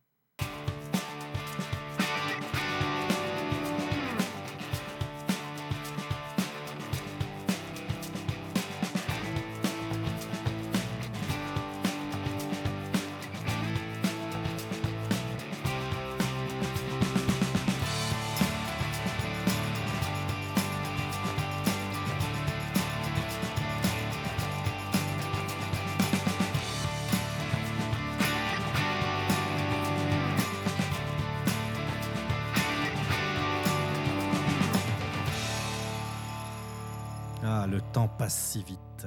On est déjà rendu euh, quand même à notre troisième sujet. Je vais vous parler des, euh, du sondage Numéris des radios de Québec. JP, pourquoi tu parles des radios de Québec? Tu es à Montréal. Oui. Le, marché des, euh, des, radios montréalaises, et j'ai déjà eu l'occasion d'en parler, je pense, dans les premiers numéros, est endormant. j'aime quand même j'aime quand même beaucoup Paul Arcan. Euh, là aussi, j'ai déjà eu l'occasion de le dire. C'est quelqu'un que je considère quand même assez droit. Euh, peut-être que je me trompe, mais en tout cas, c'est l'idée que, je m'en fais de Paul Arcan. Quelqu'un d'honnête, de, de, foncièrement honnête et euh, qui, je pense, représente bien ce que j'entends ou ce que l'on peut entendre dans l'expression le gros bon sens c'est quelqu'un qui, euh, qui va pouvoir secouer un peu le, cocotier quand il est temps de, de, le secouer. On en a eu d'ailleurs une preuve, je pense que tout le monde l'a entendu, le pétage de coche de Paul Arcan lorsque euh, des, euh, des chauffeurs de la STM à Montréal, le garage Anjou, je pense, avaient fait comme une sorte de grève illégale surprise et avait laissé euh, sur le coin de la rue des, milliers de, Montréalais qui n'avaient pas pu se rendre euh, au travail. Donc, euh, si vous ne l'avez pas entendu, d'ailleurs, je vous conseille de, faire une recherche. C'est sûr que ça doit se trouver très facilement. Au pire, allez sur le site du 98.5 FM pour retrouver l'entrevue de Paul Arcan. Mais le problème, j'aime beaucoup Arcan, mais les publicités incessantes, les points sur la circulation. Mon cher Marc, euh, des problèmes sur le pont Champlain? Et oui, on a toujours des problèmes sur le pont Champlain, mon cher Marc. C'est ça le problème. Euh, et surtout, quelque chose que je trouve assez frustrant, c'est que les entrevues qu'il réalise durent quoi? 5, 6, 7 minutes maximum? Et euh, on dirait que c'est assez frustrant parce qu'ils ne vont pas, ils n'ont pas l'occasion d'aller en, profondeur. Un, homme politique, par exemple, va à Paul Arcan, il sait que ce ne sera pas toujours facile, mais il sait aussi qu'il y a toujours des petits moyens de s'en sortir. Pendant deux minutes, il va sortir la fameuse cassette, sortir des, punchlines, sortir des... Euh, s'il est suffisamment habile, il pourra même peut-être tenir une bonne partie de l'entrevue avec des, euh, des généralités. Vous savez bien, Monsieur Arcan, nous avons pris les mesures euh, du problème et que nous allons euh, dès la semaine prochaine, mettre en place une table de concertation euh, et euh, un rapport sera rédigé à l'issue de cette table de concertation et qui débouchera sur une étude approfondie devant l'Assemblée nationale. Bla, bla, bla, bla, bla, bla. Évidemment, Paul Arcan, il n'est pas né de la, dernière neige. Il va le dire. Écoutez, arrêtez de sortir la cassette. Il le dit souvent. je vous ai posé une question, répondez-y euh, directement, cherchez pas d'échappatoire. Mais, tu sais, l'homme politique, la personnalité politique pourra laisser traîner les choses et puis, à un moment donné, euh, vous avez le, producteur qui va faire des grands signes à Arcan en disant là, c'est l'heure de la, publicité. On n'a pas le choix d'arrêter l'entrevue là. Puis, la personnalité politique, l'invité, va pouvoir s'en sortir indemne. C'est ça que je trouvais particulièrement frustrant. Puis ça faisait longtemps que je n'avais pas écouté euh, d'ailleurs euh, Paul Arcan. Et puis euh, je pense, bah, c'était surtout pendant les vacances de Dominique Moret. J'ai j'ai fait une, une, infidélité à Radio X et puis je, me suis mis à réécouter un peu le 98.5, mais ça n'a pas duré longtemps. Parce que les publicités, la circulation, j'en pouvais plus. Puis tout, ce que, tout ce que je trouvais frustrant euh, de la radio montréalaise m'est revenu en mémoire. Toutes les raisons qui m'ont fait arrêter d'écouter la radio montréalaise m'a sauté dans la face. Et euh, bon, ben, j'ai écouté JC. Parlons-en, d'ailleurs, des sondages numériques. J'avais, euh, je pense que c'était l'année dernière, euh, début septembre, fin, euh, fin août, début septembre, j'avais euh, fait un tour d'horizon des, des médias et surtout de la radio montréalaise, tandis que on, est en train d'enregistrer l'émission, puis j'ai déjà un de mes amis qui me demande si le podcast s'en vient. en tout cas, ça c'est une petite parenthèse.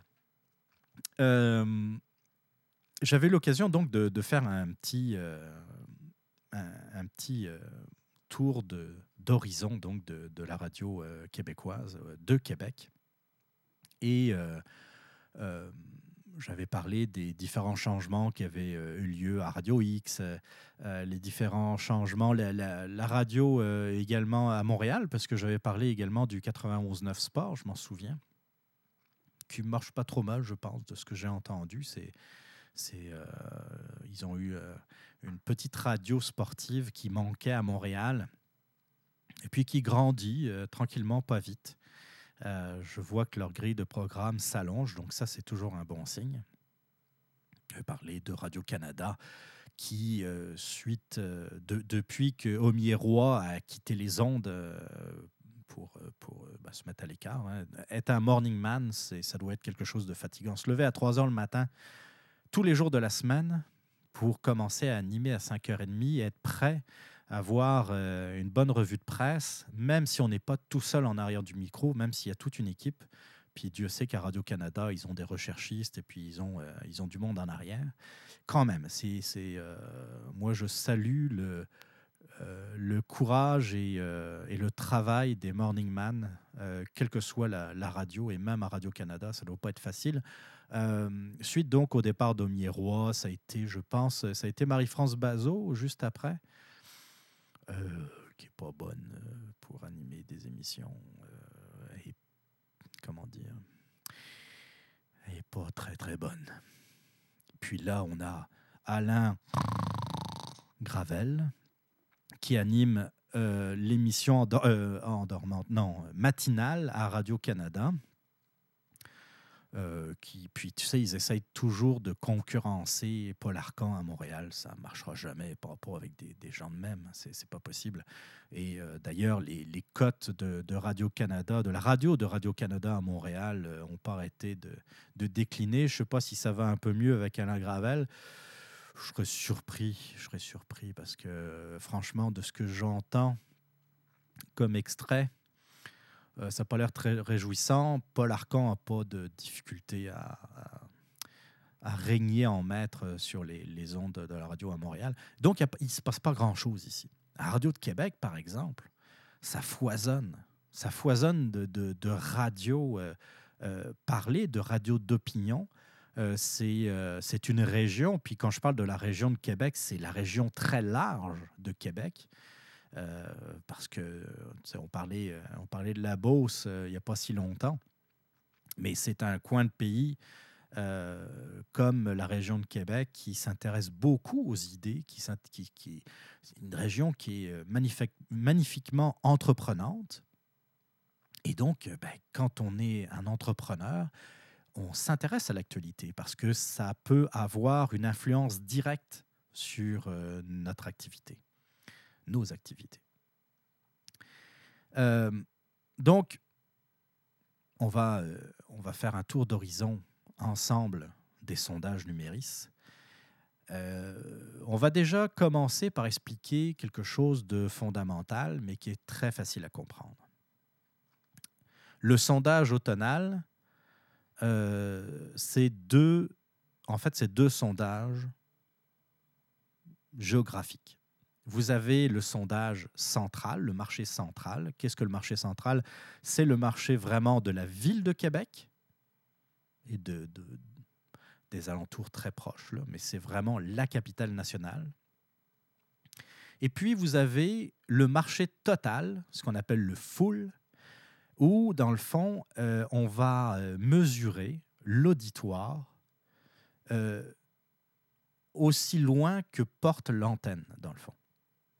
Donc, si vous avez une radio qui émet depuis Québec, les sondeurs, comme Numéris, vont aller sonder donc la population de la région de la capitale nationale, dans un premier temps. Et dans un deuxième temps, ben, ça va se passer de, manière, façon simultanée. Ils vont aller interroger les habitants de la Beauce, les habitants euh, de la Mauricie, euh, les habitants de euh, l'ouest de la Gaspésie, de la Côte-Nord. Et puis, ils vont leur demander exactement la même affaire. Qu'est-ce que vous écoutez comme radio? Puis, on le sait très bien, en région, l'offre radiophonique est pas mal moins importante qu'à Montréal, évidemment, mais également dans la région de Québec. Vous avez euh, deux grandes radios dans la région de Québec qui dominent le marché des radios privées, mais des radios aussi parlées. Vous avez le FM 93 qui fait partie du groupe Cogeco, donc de la même famille que de la radio de Paul Arcan, le 98.5 à Montréal. FM 93 donc. Et vous avez Choix Radio X, qui est un peu le, j'allais dire le mouton noir, mais euh, qui, qui, reste quand même une, euh, une marque très présente dans la région de Québec. Tout le monde connaît Radio X. Le, la marque Radio X euh, et ça, tout le monde le dit, et pas juste les animateurs de, la station, la marque euh, Choix Radio X est euh, toujours, en tout cas, dans la majeure partie des cas, bien plus forte que les animateurs qui y sont. Il y a des gens qui ne l'ont toujours pas compris. puis qui, à chaque fois qu'un grand nom quitte Radio X, annonce donc la mort de la station. Et c'est un peu ce qui s'était passé au dernier sondage, c'est-à-dire au, sondage du, euh, du, marché central au, printemps dernier, où euh, l'audience de choix Radio X euh, avait baissé. Ça, ça, entre vous et moi, c'était loin d'être une catastrophe. Mais disons, quand être patron de la station, mettons, j'aurais été un peu inquiet. Tu sais, en me disant, ouais, effectivement, c'est pas une catastrophe, mais il faudrait pas que ça continue. Quand ça baisse, quand ça commence à baisser, euh, parfois on a du mal à, à estimer combien de temps ça va baisser. Et c'est jamais quelque chose de très rassurant. Quand ça monte, on se dit, OK, bon, ça peut rebaisser, mais au moins, il y a moins de chances que euh, on se retrouve dans le fond, dans, la cave, dans le fond, hein, dans le fond du baril.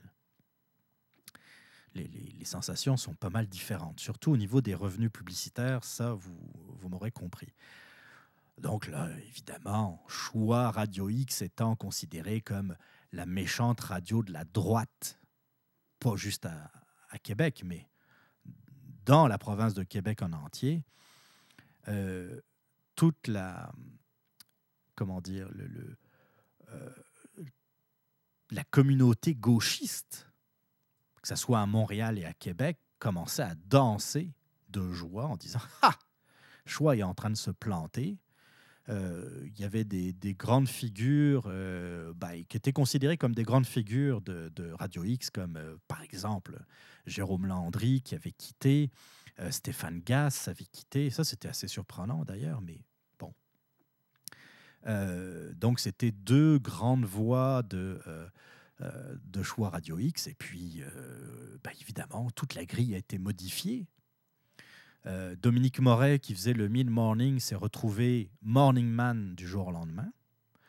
Et si ma mémoire me fait pas défaut, il s'était retrouvé troisième ou quatrième dans les émissions du matin, mais ça venait de commencer. Et là, évidemment, la concurrence, en, premier lieu desquels Gilles Parent, du 93, euh, lui aussi sautait de joie en disant Ah ah, vous voyez, choix est en train de crever.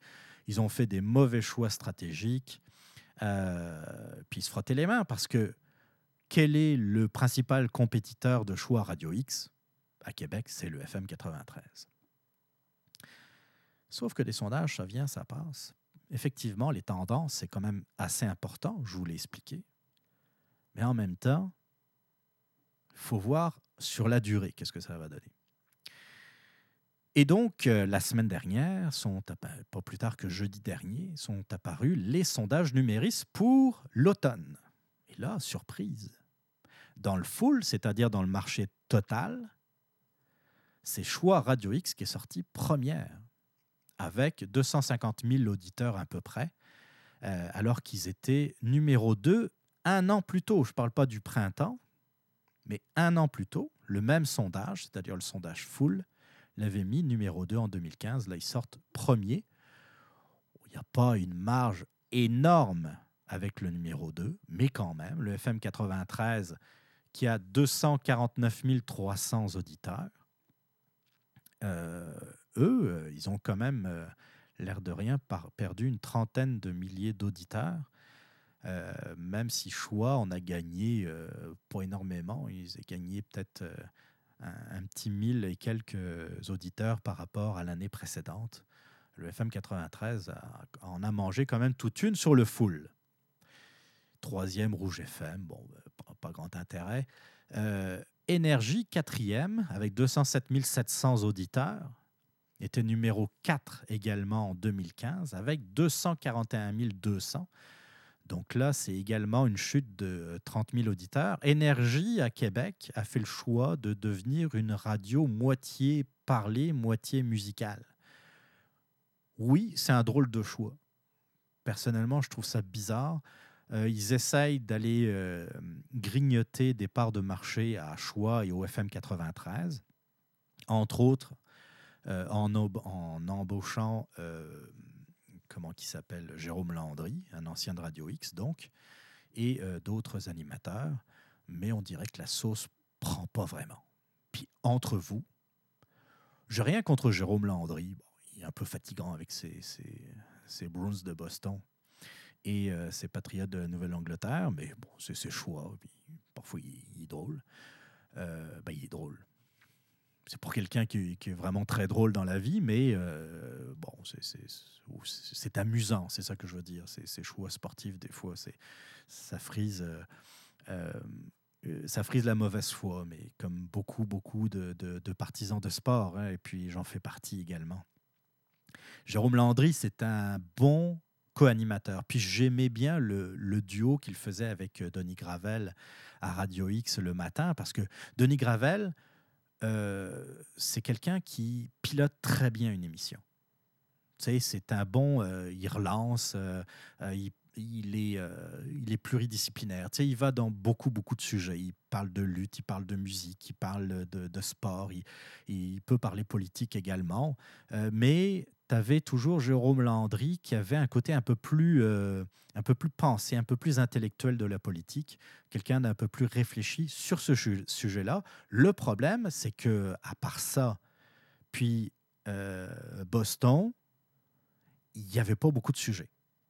Sortez-le de, de, la politique, puis de Boston, euh, on l'entendait plus. Alors que Denis Gravel, euh, c'est peut-être pas un grand intellectuel, puis je pense pas qu'il se définit de même, mais euh, il était capable de soutenir n'importe quel sujet de conversation. Puis ça, j'avoue que moi, je dis bravo parce que c'est pour quelqu'un qui a forcément beaucoup d'études, puis c'est pas un, pas un critère pour un animateur radio, c'est pas le problème, mais euh, il s'intéresse à tout. Puis pour les entrevues qu'il faisait, ben, il se débrouillait bien, ma foi. Mais bon, le duo marchait pas. Euh, Jérôme Landry a fini par quitter pour aller rejoindre euh, Énergie. C'est son choix aussi, il a le droit. Sauf que, animateur, il est plate. À chaque fois qu'il remplaçait euh, Gravel pendant ses vacances, je le trouvais plate. Pas inintéressant. J'écoutais pareil. Mais c'était. Tu sais, tu as besoin. Le matin, je sais qu'il n'anime pas une émission du matin, mais à l'époque où il était le matin avec Denis Gravel, le matin, tu as besoin de punch. Tu as besoin de te faire réveiller. Tu as besoin, oui, d'entrevues un peu sérieuses, mais tu as aussi besoin de, de fun. Tu sais, de te mettre dans un bon mood. Là, tu viens de te réveiller, Caroline. Il est. Moi, je me réveille vers les 4 heures, même parfois avant 4 heures le matin. C'est-à-dire que j'écoute les émissions du matin dès leur début, 5h30 j'ai besoin qu'on me mette dans une bonne prédisposition pour le reste de la journée.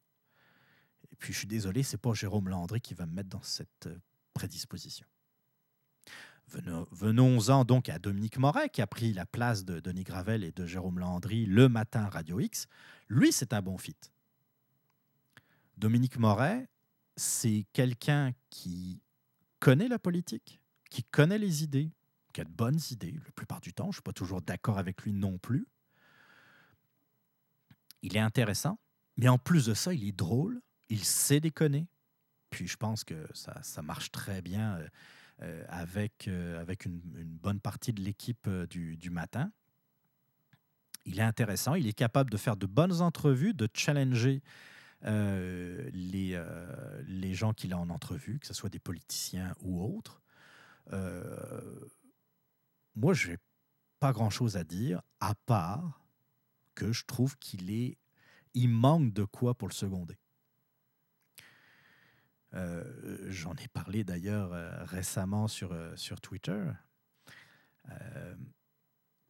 JC, il est gentil, Jean-Claude, Jean-Christophe Ouellette.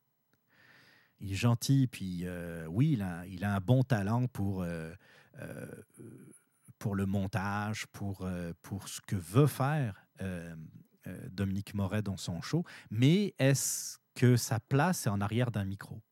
Est-ce qu'il ne serait pas meilleur en production, en arrière, pour, pour faire toutes les, les délires de Dominique Moret, tout ce que Moret a en tête? Et puis, puis ça s'arrêterait là. Il nous parlerait musique de temps en temps. Mettons, le vendredi, il viendrait pour, en studio pour parler musique. Mais sinon, il est gentil, encore une fois, mais c'est pas fort. J'ai rien contre lui. Je dis juste que c'est dommage qu'il n'y ait pas quelqu'un de ferré, mettons en politique, qui soit aux côtés de Dominique Moret. Vous allez me parler de Jonathan Trudeau. Il est, intéressant, mais il est intéressant. Je ne veux pas trop, euh, euh, trop lui casser du sucre sur le dos. On a un peu le même parcours professionnel. Lui, il était peut-être un peu plus dans les communications politiques, je pense, de ce que j'ai compris de son, euh, de son background. Mais on a un peu le même, le même parcours, sauf que des fois, je trouve qu'il est un peu trop marqué libéral. C'est le seul défaut que je peux voir de, de Jonathan Trudeau. Peut-être que ça va s'estomper. Hein. Peut-être tu sais, quand j'ai quitté la politique, peut-être que j'étais pas mal moins objectif que je le suis aujourd'hui. C'est possible. Tu sais, quand on vient de quitter, je sais qu'il a travaillé à l'aéroport de Québec également entre-temps, mais euh, des fois, ça prend du temps à réaliser qu'il faut se détacher, puis que... Euh, et je sais qu'au départ, c'est difficile parce qu'on a encore des amis, là. Puis qu'on ne veut pas les froisser. On veut pas... Tu sais, on aimerait beurrer un peu plus épais, fesser un peu dans le dash un peu plus. Mais là, on pense à Ah ouais, mais lui, je le connais, il travaille encore auprès de telle personnalité. Là, si je dis ça à la radio, il va m'en vouloir. C'est pas évident, mais en même temps, c'est une job que tu fais. Tu es payé pour ça, tu es payé pour, euh, oui, donner ton opinion, mais y aller euh, à fond dans ton opinion et pas essayer d'être de, gentil avec tout le monde, des fois que ça puisse servir, ou ne serait-ce servir pour ton travail, avoir de bonnes infos. Euh, euh, c'est pas évident, tu sais, je dis pas que c'est... Puis je prétends pas vouloir donner des leçons à quiconque. Mais moi, s'il y en a un que je verrais bien dans l'émission, mais le problème, euh, c'est qu'il est très occupé parce qu'il est, est professeur c'est euh, Fred Tétu. Fred Tétu, c'est, euh, je pense, je pense, un des gars les plus brillants par rapport aux idées politiques euh, de notre bord, si vous voyez ce que je veux dire. Il connaît très bien la politique, il connaît très bien l'idéologie politique. Et c'est ça qui est rare. Tu sais, parler de euh, Jean Charest, de Philippe Couillard, de euh, Jean-François Lisée, d'Amir Kadir, n'importe qui peut le faire. Il suffit de prendre les déclarations des uns et des autres et puis dire ben ça c'est des conneries, ça ça marche pas, ça c'est des mauvaises idées. Ça tout le monde peut le faire. Puis tout le monde le fait d'ailleurs. Par contre, parler des idées en profondeur, expliquer d'où ça vient, expliquer quel est l'intérêt ultime de défendre certaines options, certaines idées, c'est pas donné à tout le monde. Ça prend un certain talent, ça prend une certaine culture aussi, ça prend euh, beaucoup de connaissances et une bonne dose de réflexion. Et Fred Tétu, à chaque fois que j'ai eu l'occasion de l'écouter euh, à l'époque de, de, Morel Live, euh, quand c'était l'émission du Mid-Morning, je l'ai toujours, toujours trouvé excellent c'est l'un des rares où, tu sais, c'est jamais arrivé qu'après avoir écouté Fred Tétu, je dis, ouais, c'était pas terrible hein, cette, cette semaine. Non, non, il est incroyable. Idéalement, je verrais Dominique Moret, Fred Tétu en duo le matin. Ah, my God, ça serait, je pense, pas loin d'être l'émission idéale le matin. Plus de ça, je pense que Fred Tétu est capable de, d'avoir du fun et puis euh, de, d'embarquer dans les, délires de Dominique Moret parfois, avec le Festival de la vie par exemple. Ou, euh, si vous connaissez l'émission, vous savez de quoi je parle.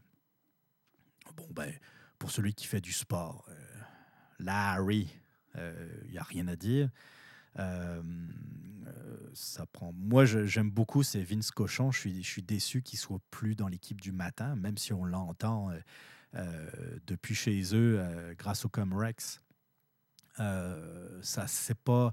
Il apportait aussi quelque chose. Hein. Vince Cochon, c'est un des rares qui, au Québec, je pense, qui parle aussi bien de sport avec les bons mots. Il parle très, très, très bien. Et il a une connaissance du hockey qui est assez extraordinaire. Il décrit, euh, je sais qu'il s'intéresse surtout au football, euh, football américain, football canadien, mais euh, il sait aussi beaucoup parler du, hockey et puis il comprend bien le jeu. C'est ça qui est, important, contrairement à, certains qui s'improvisent connaisseux de hockey, mais qui, dans le fond, tu sais, c'est ces gens-là qui, qui disaient que on avait fait une erreur, on en a recherché euh, chez Weber. Mais bon, ça, c'est un autre point. Donc, il y a, je pense que euh, Choix Radio X a encore beaucoup de potentiel, a encore une marge de progression.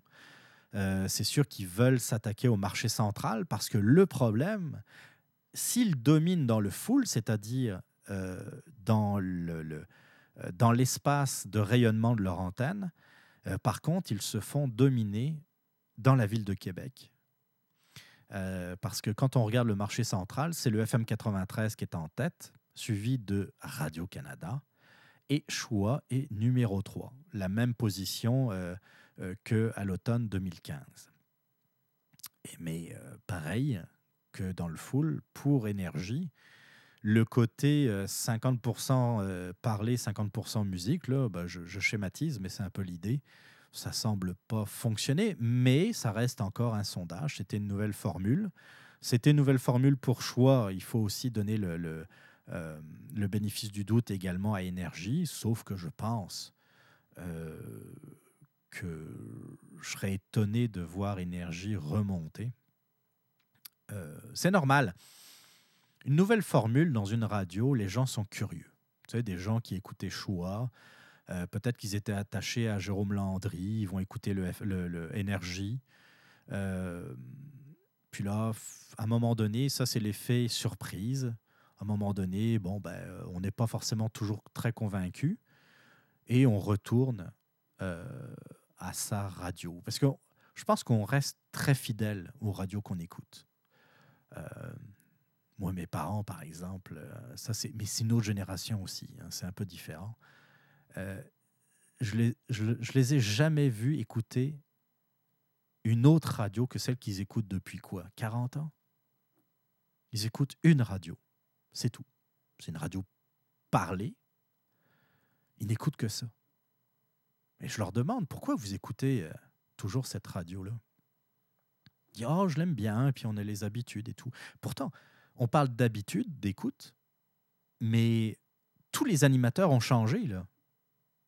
En 40 ans, imaginez-vous, imaginez-vous. Ça change déjà radicalement en l'espace de 5 ans. Imaginez en 40 ans.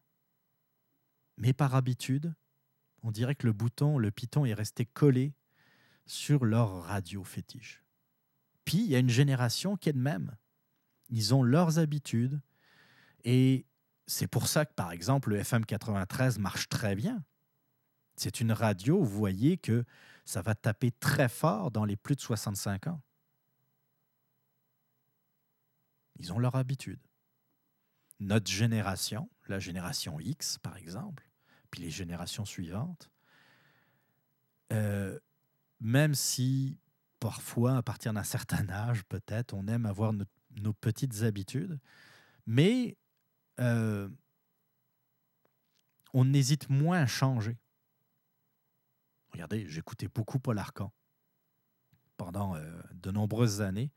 Puis à un moment donné, euh, je ne sais plus trop pourquoi d'ailleurs. Oui, je me souviens pourquoi en fait. Vous savez pourquoi j'ai commencé à écouter Radio X? C'est à cause du spornographe.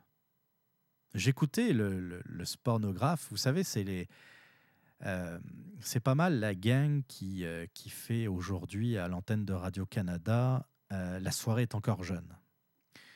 Jean-Philippe Vautier, Qu'est-ce qu'il y a d'autre encore? J'oublie les noms, mais c'est pas grave.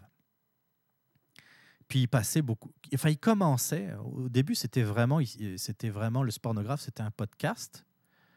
Euh, uniquement sur le web au tout début. Ils avaient lancé leur podcast qui était très bien, moi que je trouvais très drôle.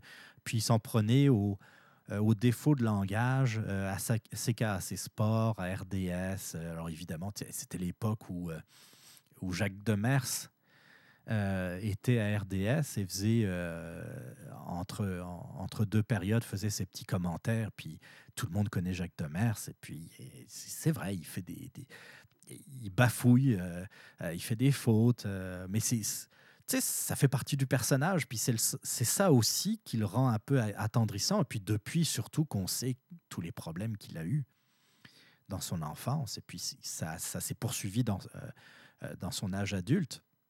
On a d'autant plus de sympathie pour, pour Jacques Demers parce qu'il a réussi à s'en sortir néanmoins, malgré toutes les difficultés du monde. Et il riait de... de mais moi, je voyais pas ça méchamment. je voyais euh, presque. Euh, je trouvais que c'était bien fait. Puis à un moment donné, le pornographe euh, a introduit de plus en plus de la politique, puis commençait à fesser pas mal plus sur les radios de Québec, les méchantes radios de Québec, et entre autres, évidemment, Radio X. Veux, veux pas, au départ, tu sais, quand tu connais pas, tu dis, évidemment, quand tu sors des phrases du contexte, tu dis, mon Dieu, ils sont bien caves.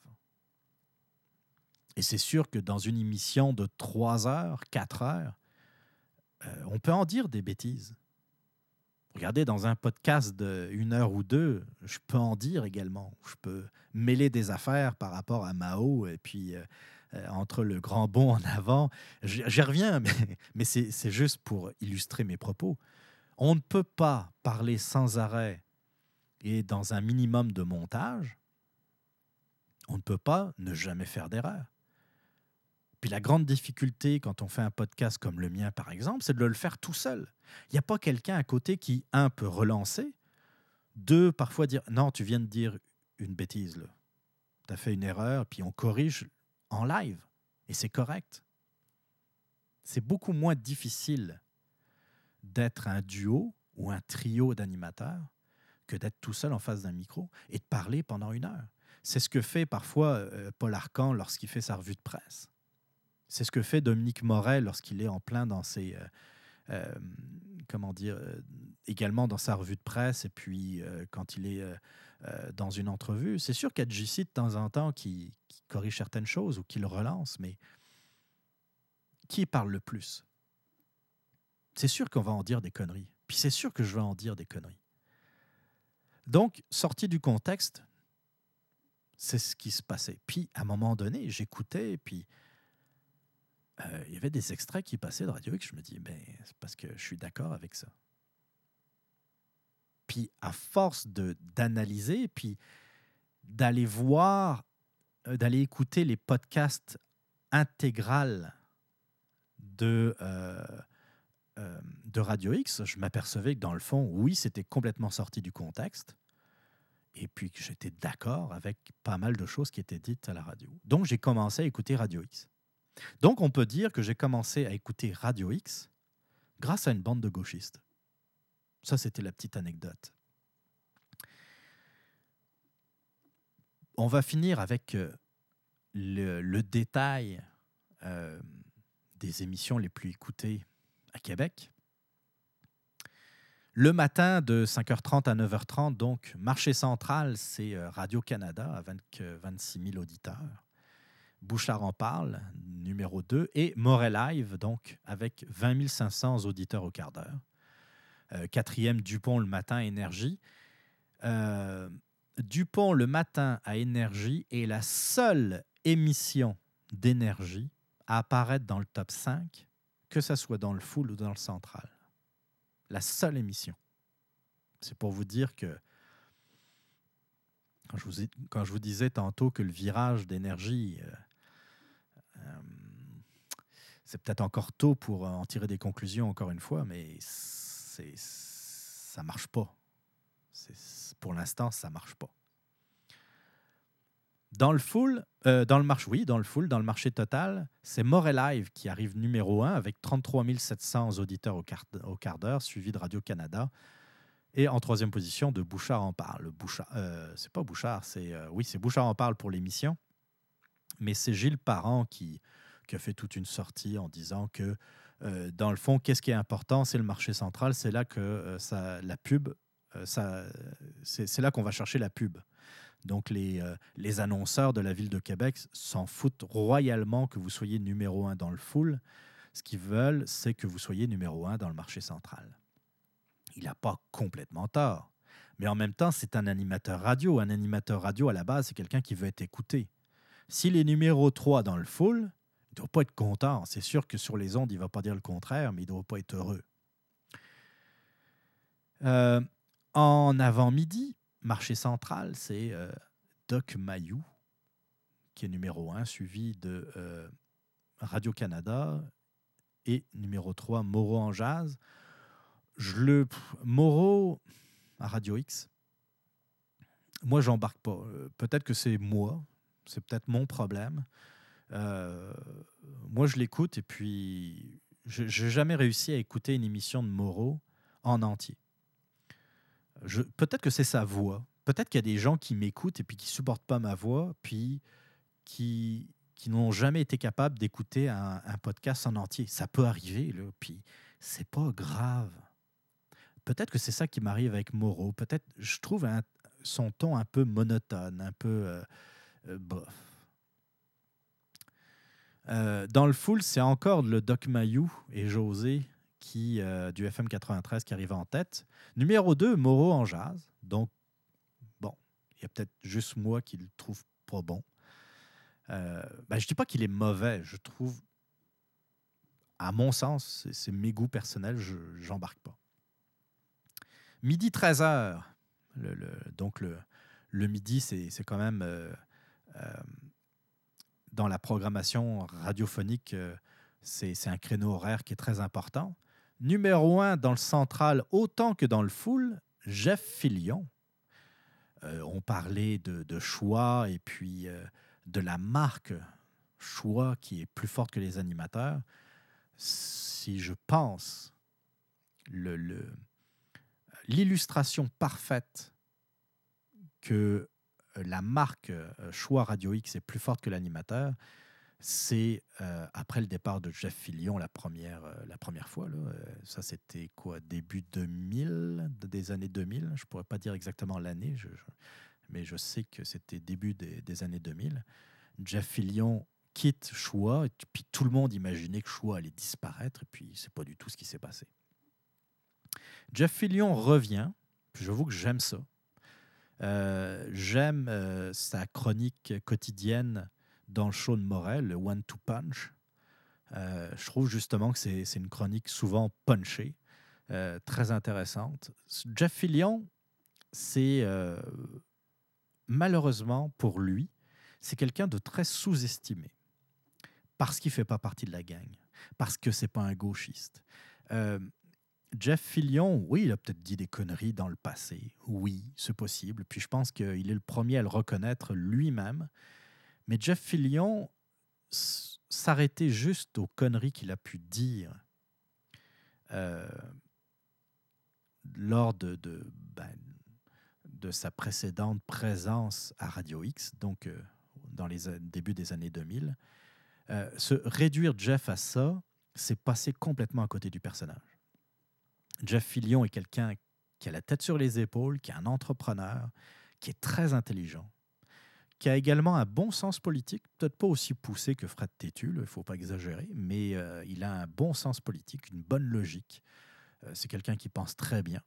Si vous aimez ce que vous entendez dans ce podcast, c'est sûr que vous allez aimer Jeff Fillion, mais c'est sûr que tout le monde connaît Jeff Fillion ici au Québec. Et vous voyez, il revient à Radio X dans la, radio qu'il a un peu euh, fondée, dans le fond. Et euh, en quelques mois seulement, il devient numéro un dans le full et dans le marché central.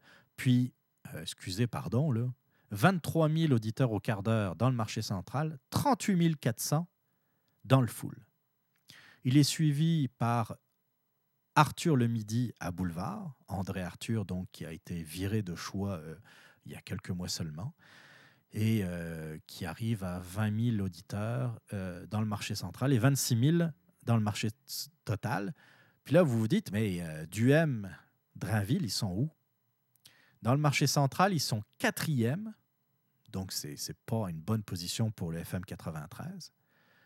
Troisième dans le full avec 25 300 auditeurs. J'ai beaucoup de respect pour Éric Duhem.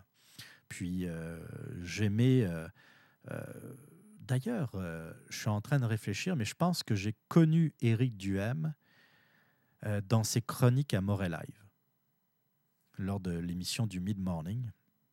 Éric Duhem était souvent invité par Dominique Moret, puis je pense que c'est deux, deux personnes qui, qui s'apprécient, qui étaient des chums. Je ne sais pas s'ils le sont toujours depuis que Duhem a quitté Radio X. Mais euh, oui, je pense que je l'ai découvert comme ça. Lui et Johan Marcotte, euh, à la grande époque du. Euh, du voyons comment ça s'appelait, le RLQ, le Réseau Liberté Québec. Et j'ai apprécié ses chroniques. Le problème, je pense, mais ça, c'est pas de sa faute à Éric Duhem, c'est peut-être sa voix. Je trouve pas pantoute qu'il ait une voix radiophonique. Puis l'écouter pendant une heure, ne serait-ce que sur l'heure du midi, euh, mais je pense que son émission dure deux ou trois heures. Hein. Euh, ça serait vraiment trop me demander. Drainville, euh, c'est pas quelqu'un qui est, il est pas inintéressant. Tu c'est quand même quelqu'un d'intelligent. De, je ne veux pas, je veux pas l'haïr parce qu'il vient du PQ, puis que c'est quelqu'un qui a la tête sur ses épaules, mais je sais pas si c'est si c'est le bon duo. Tu sais, Duhem Drainville, sérieusement ça, j'ai écouté certains de leurs podcasts. Et les radios vendent hein, leurs podcasts sur, euh, sur Twitter ou sur les réseaux sociaux. Euh, c'est souvent du genre Duhem, Drainville se pogne sur tel sujet. Euh, mais Radio X, ils font la même chose. Hein. ça va être, je sais pas moi, Jonathan Trudeau se pogne avec Richard Martineau. Et puis, alors évidemment, on a envie de cliquer puis d'écouter ça. Et puis, une fois que c'est terminé, j'ai. Ah, ils sont poignés. Bon, je veux pas. Euh, tu sais, c'est un show, puis c'est normal. On, serait à leur place, on voudrait aussi faire un show. On voudrait euh, euh, mettre un peu de, de, de, piquant, de, tu sais, surtout dans des périodes où c'est la mesure des, des, des, des cotes d'écoute. c'est normal que l'on veuille aller chercher un peu de d'audience et donc créer des fausses controverses. Et je pense que un bon lot de controverses, au début, d'ailleurs, c'était assez fréquent, hein, du M. Drainville. Je ne sais pas si vous avez suivi comme, moi. Quasiment toutes les semaines, il y avait une soi-disant chicane entre les deux. Toutes les semaines. Ça parlait de la charte, ça parlait de plein d'affaires, ça se pognait. Euh, euh, puis tout d'un coup, plus rien. Oh, les cahiers numériques avaient été renvoyés. Euh, euh, on n'était plus en, période de sondage. Oh, c'est peut-être ça la différence. Alors, bon, pour revenir à l'essentiel, Duhem Drainville, ça pogne pas sur l'heure du midi. Par contre, ça fait un peu mieux de 13h à 14h. Mais il faut dire que Jeff Fillion n'est pas là. Il n'est plus là. Martineau Trudeau, euh, troisième, que ce soit dans le full et dans le marché central. Euh, c'est pas forcément. Ben, ils sont dans le marché central, ils sont à 100 auditeurs d'être au même rang que Duhem Drainville. Donc, dans le marché central, c'est quand même bon parce qu'ils sont quasiment à ex avec le FM 93. Par contre, dans le full, euh, ils ont comme à peu près 2000 euh, auditeurs de moins. Donc, il y a peut-être du travail à faire. Je sais que c'est une nouvelle émission, encore une fois. Euh, bon, euh, Drainville, c'est à nouveau également. Hein, il remplace euh, Normando, donc c'est aussi une place à faire. ça va être intéressant de voir dans les prochains sondages un peu l'évolution, que ce soit du FM 93 et de Radio X sur l'heure du midi. le retour à la maison. Ah, retour à la maison. Ça aussi, c'est une case horaire qui est très importante, qui est euh, au moins aussi importante que euh, le matin, les shows du matin. le retour de Gilles Parent est bon numéro un dans le marché central. Par contre, surprise, dans le full, c'est Gravel dans le retour, choix Radio X, qui est numéro un. Euh, Denis Gravel, j'en ai parlé longuement tantôt lorsqu'il animait euh, pour parler de, son animation à l'émission du, matin, donc euh, jadis maintenant. je suis bien content, c'est un bon Jack. il a une bonne équipe en arrière de lui. Je pense que c'est l'un des shows le plus abouti. Et pourtant, c'est l'un des, nouveaux hein, de la grille horaire de, de Choix Radio X. Euh, il y a peut-être toujours, eu une dynamique très forte. Euh, euh, Denis Gravel, il y a Véronique Bergeron, puis Vincent Cochon. C'en est, bon, il y a, j'oubliais Richard, Rich, qui, qui s'est rajouté au trio. Puis c'est une bonne dynamique. Je n'ai pas eu toujours l'occasion, j'ai pas toujours l'occasion d'écouter leur émission, mais à chaque fois que je l'écoute, j'ai du plaisir. Tu sais, c'est le fun. je, serai, je serai dans la circulation à Québec en char, ce genre d'émission, j'aurais du plaisir à écouter sans problème. Tu sais, c'est euh, léger, c'est le fun. Euh, comme euh, je vous disais tantôt, Gravel, c'est un très très bon animateur. Puis je suis bien content de le voir numéro un dans le, dans le full. maintenant, ben, ça va être de travailler pour, pour aller chercher Gilles Parent dans le marché central. Euh, ça va pas être facile, mais s'il y en a un qui peut le, qui peut le faire, je pense que c'est Denis Gravel. Donc, moi, je lui souhaite du bon courage. Maintenant, qu'est-ce qu'on peut faire pour améliorer euh, une radio comme, euh, comme choix? Je vous ai parlé du matin tantôt, je ne vais pas y revenir. Je pense que idéalement, il faudrait une plus grande place à Jeff Fillion. Euh, une heure, puis, la, demi-heure qu'il a avec Dominique Moret dans le One to Punch le matin, une heure, c'est définitivement pas assez. Euh, mais je pense que c'était une porte d'entrée pour lui, pour revenir à choix. Il a toujours sa web radio, de toute façon, euh, Radio Pirate. Euh, je pense qu'il est très impliqué là-dedans. Mais en même temps, de ce qu'on entend, de ce qu'on comprend à Radio X, quand, quand on entend Moret et puis Filion en parler, j'ai l'impression que Radio Pirate va prendre un peu plus d'importance dans l'avenir. Enfin, le, comment dire, le, le travail en commun des deux, euh, des deux réseaux, euh, si on peut appeler ça un réseau pour réseau euh, Radio Pirate, il y aura plus de, je pense, de, travail d'équipe entre les deux, les, deux, les deux stations. Mais je pense que la, la, prochaine étape, à mon avis, les boss de Radio X voulaient voir un peu ce que ça allait donner, ce que ça allait donner le retour de Jeff Fillion à Radio X. Maintenant qu'ils ont la preuve que ça marche, que ça pogne, euh, je pense qu'ils vont consacrer, en tout cas, ça serait une erreur de ne pas laisser un plus grand espace à Jeff Fillion. Puis peut-être un peu moins euh, à euh, Robbie Moreau, par exemple. Mais c'est un exemple, juste en passant. Juste en passant. quant à l'émission de Martino Trudeau, je n'ai pas eu suffisamment l'occasion de l'écouter. Euh, c'est une nouvelle émission. Faut que, bon, c'est toujours le même, principe. Faut que la chimie pogne, puis euh, faut que les gens embarquent. Euh, on verra dans les prochains sondages. Voilà. Ben, je ne veux pas non plus faire des heures sur la radio de Québec. C'est sûr que j'ai mis pas mal plus l'accent sur Choix Radio X parce que c'est une radio que j'écoute. C'est une radio que je pense que les auditeurs du podcast apprécient. Euh, pour, les, pour avoir eu quelques conversations d'ailleurs sur le sujet euh, récemment ou il y a plusieurs mois avec euh, certains d'entre vous. vous avez souvent eu l'occasion de dire, par exemple, que vous aimez bien ce genre de ton qu'il y a à Radio X et que vous êtes content d'avoir des podcasts qui pensent autre chose, qui pensent différemment que ce qu'on entend à Radio-Canada, comme le mien, mais il y en a d'autres. Euh, donc, c'est normal qu'on mette un peu plus l'emphase là-dessus. Euh, mais le pays, comme je le disais tantôt, le paysage radiophonique à Québec est tellement le fun. Il se passe tellement de choses. Ça bouge, les animateurs changent de station.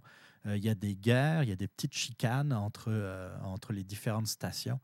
Il y, a, y, a, des stations qui se transforment comme énergie. et puis, il y a des stations qui veulent rester un peu ben, numéro un ou en tout cas dans le top, c'est-à-dire le FM 93 et Choix Radio X. Donc c'est toujours palpitant de, de, suivre un peu ce qui se passe dans, dans la grande région de Québec, dans la belle région de, de Québec.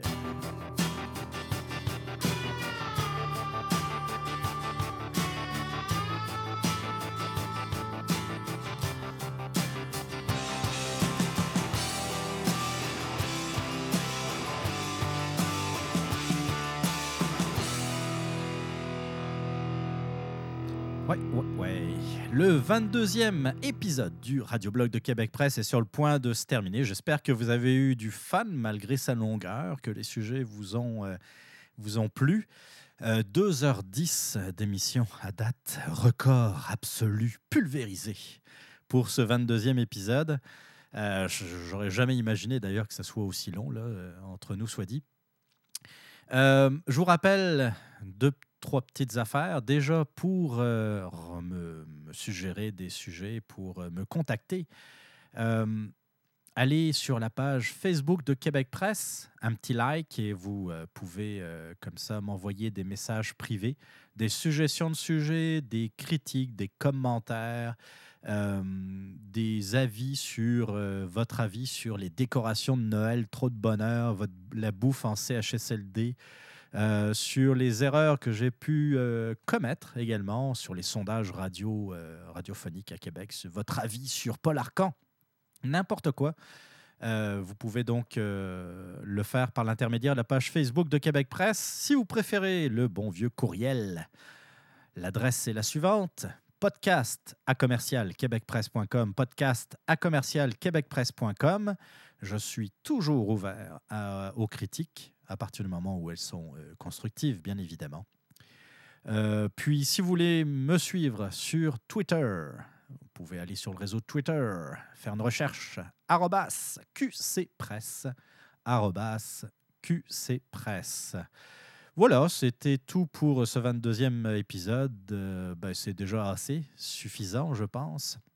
Comme toutes les semaines, on va cesser en musique quelque chose d'un peu différent d'habitude. Euh, j'ai décidé d'aller frapper un peu du côté de la dance music, une vieillerie des années, je pense, fin 90, milieu fin 90. Euh, c'est le groupe Moloko, Sing It Back, euh, une tune qui me rappelle de très bons souvenirs, j'espère à vous aussi. En tout cas, c'est bien entraînant. Puis, c'est parfait pour finir un lundi soir de même. Et on se donne rendez-vous donc la semaine prochaine. À la revoyure. Bye bye.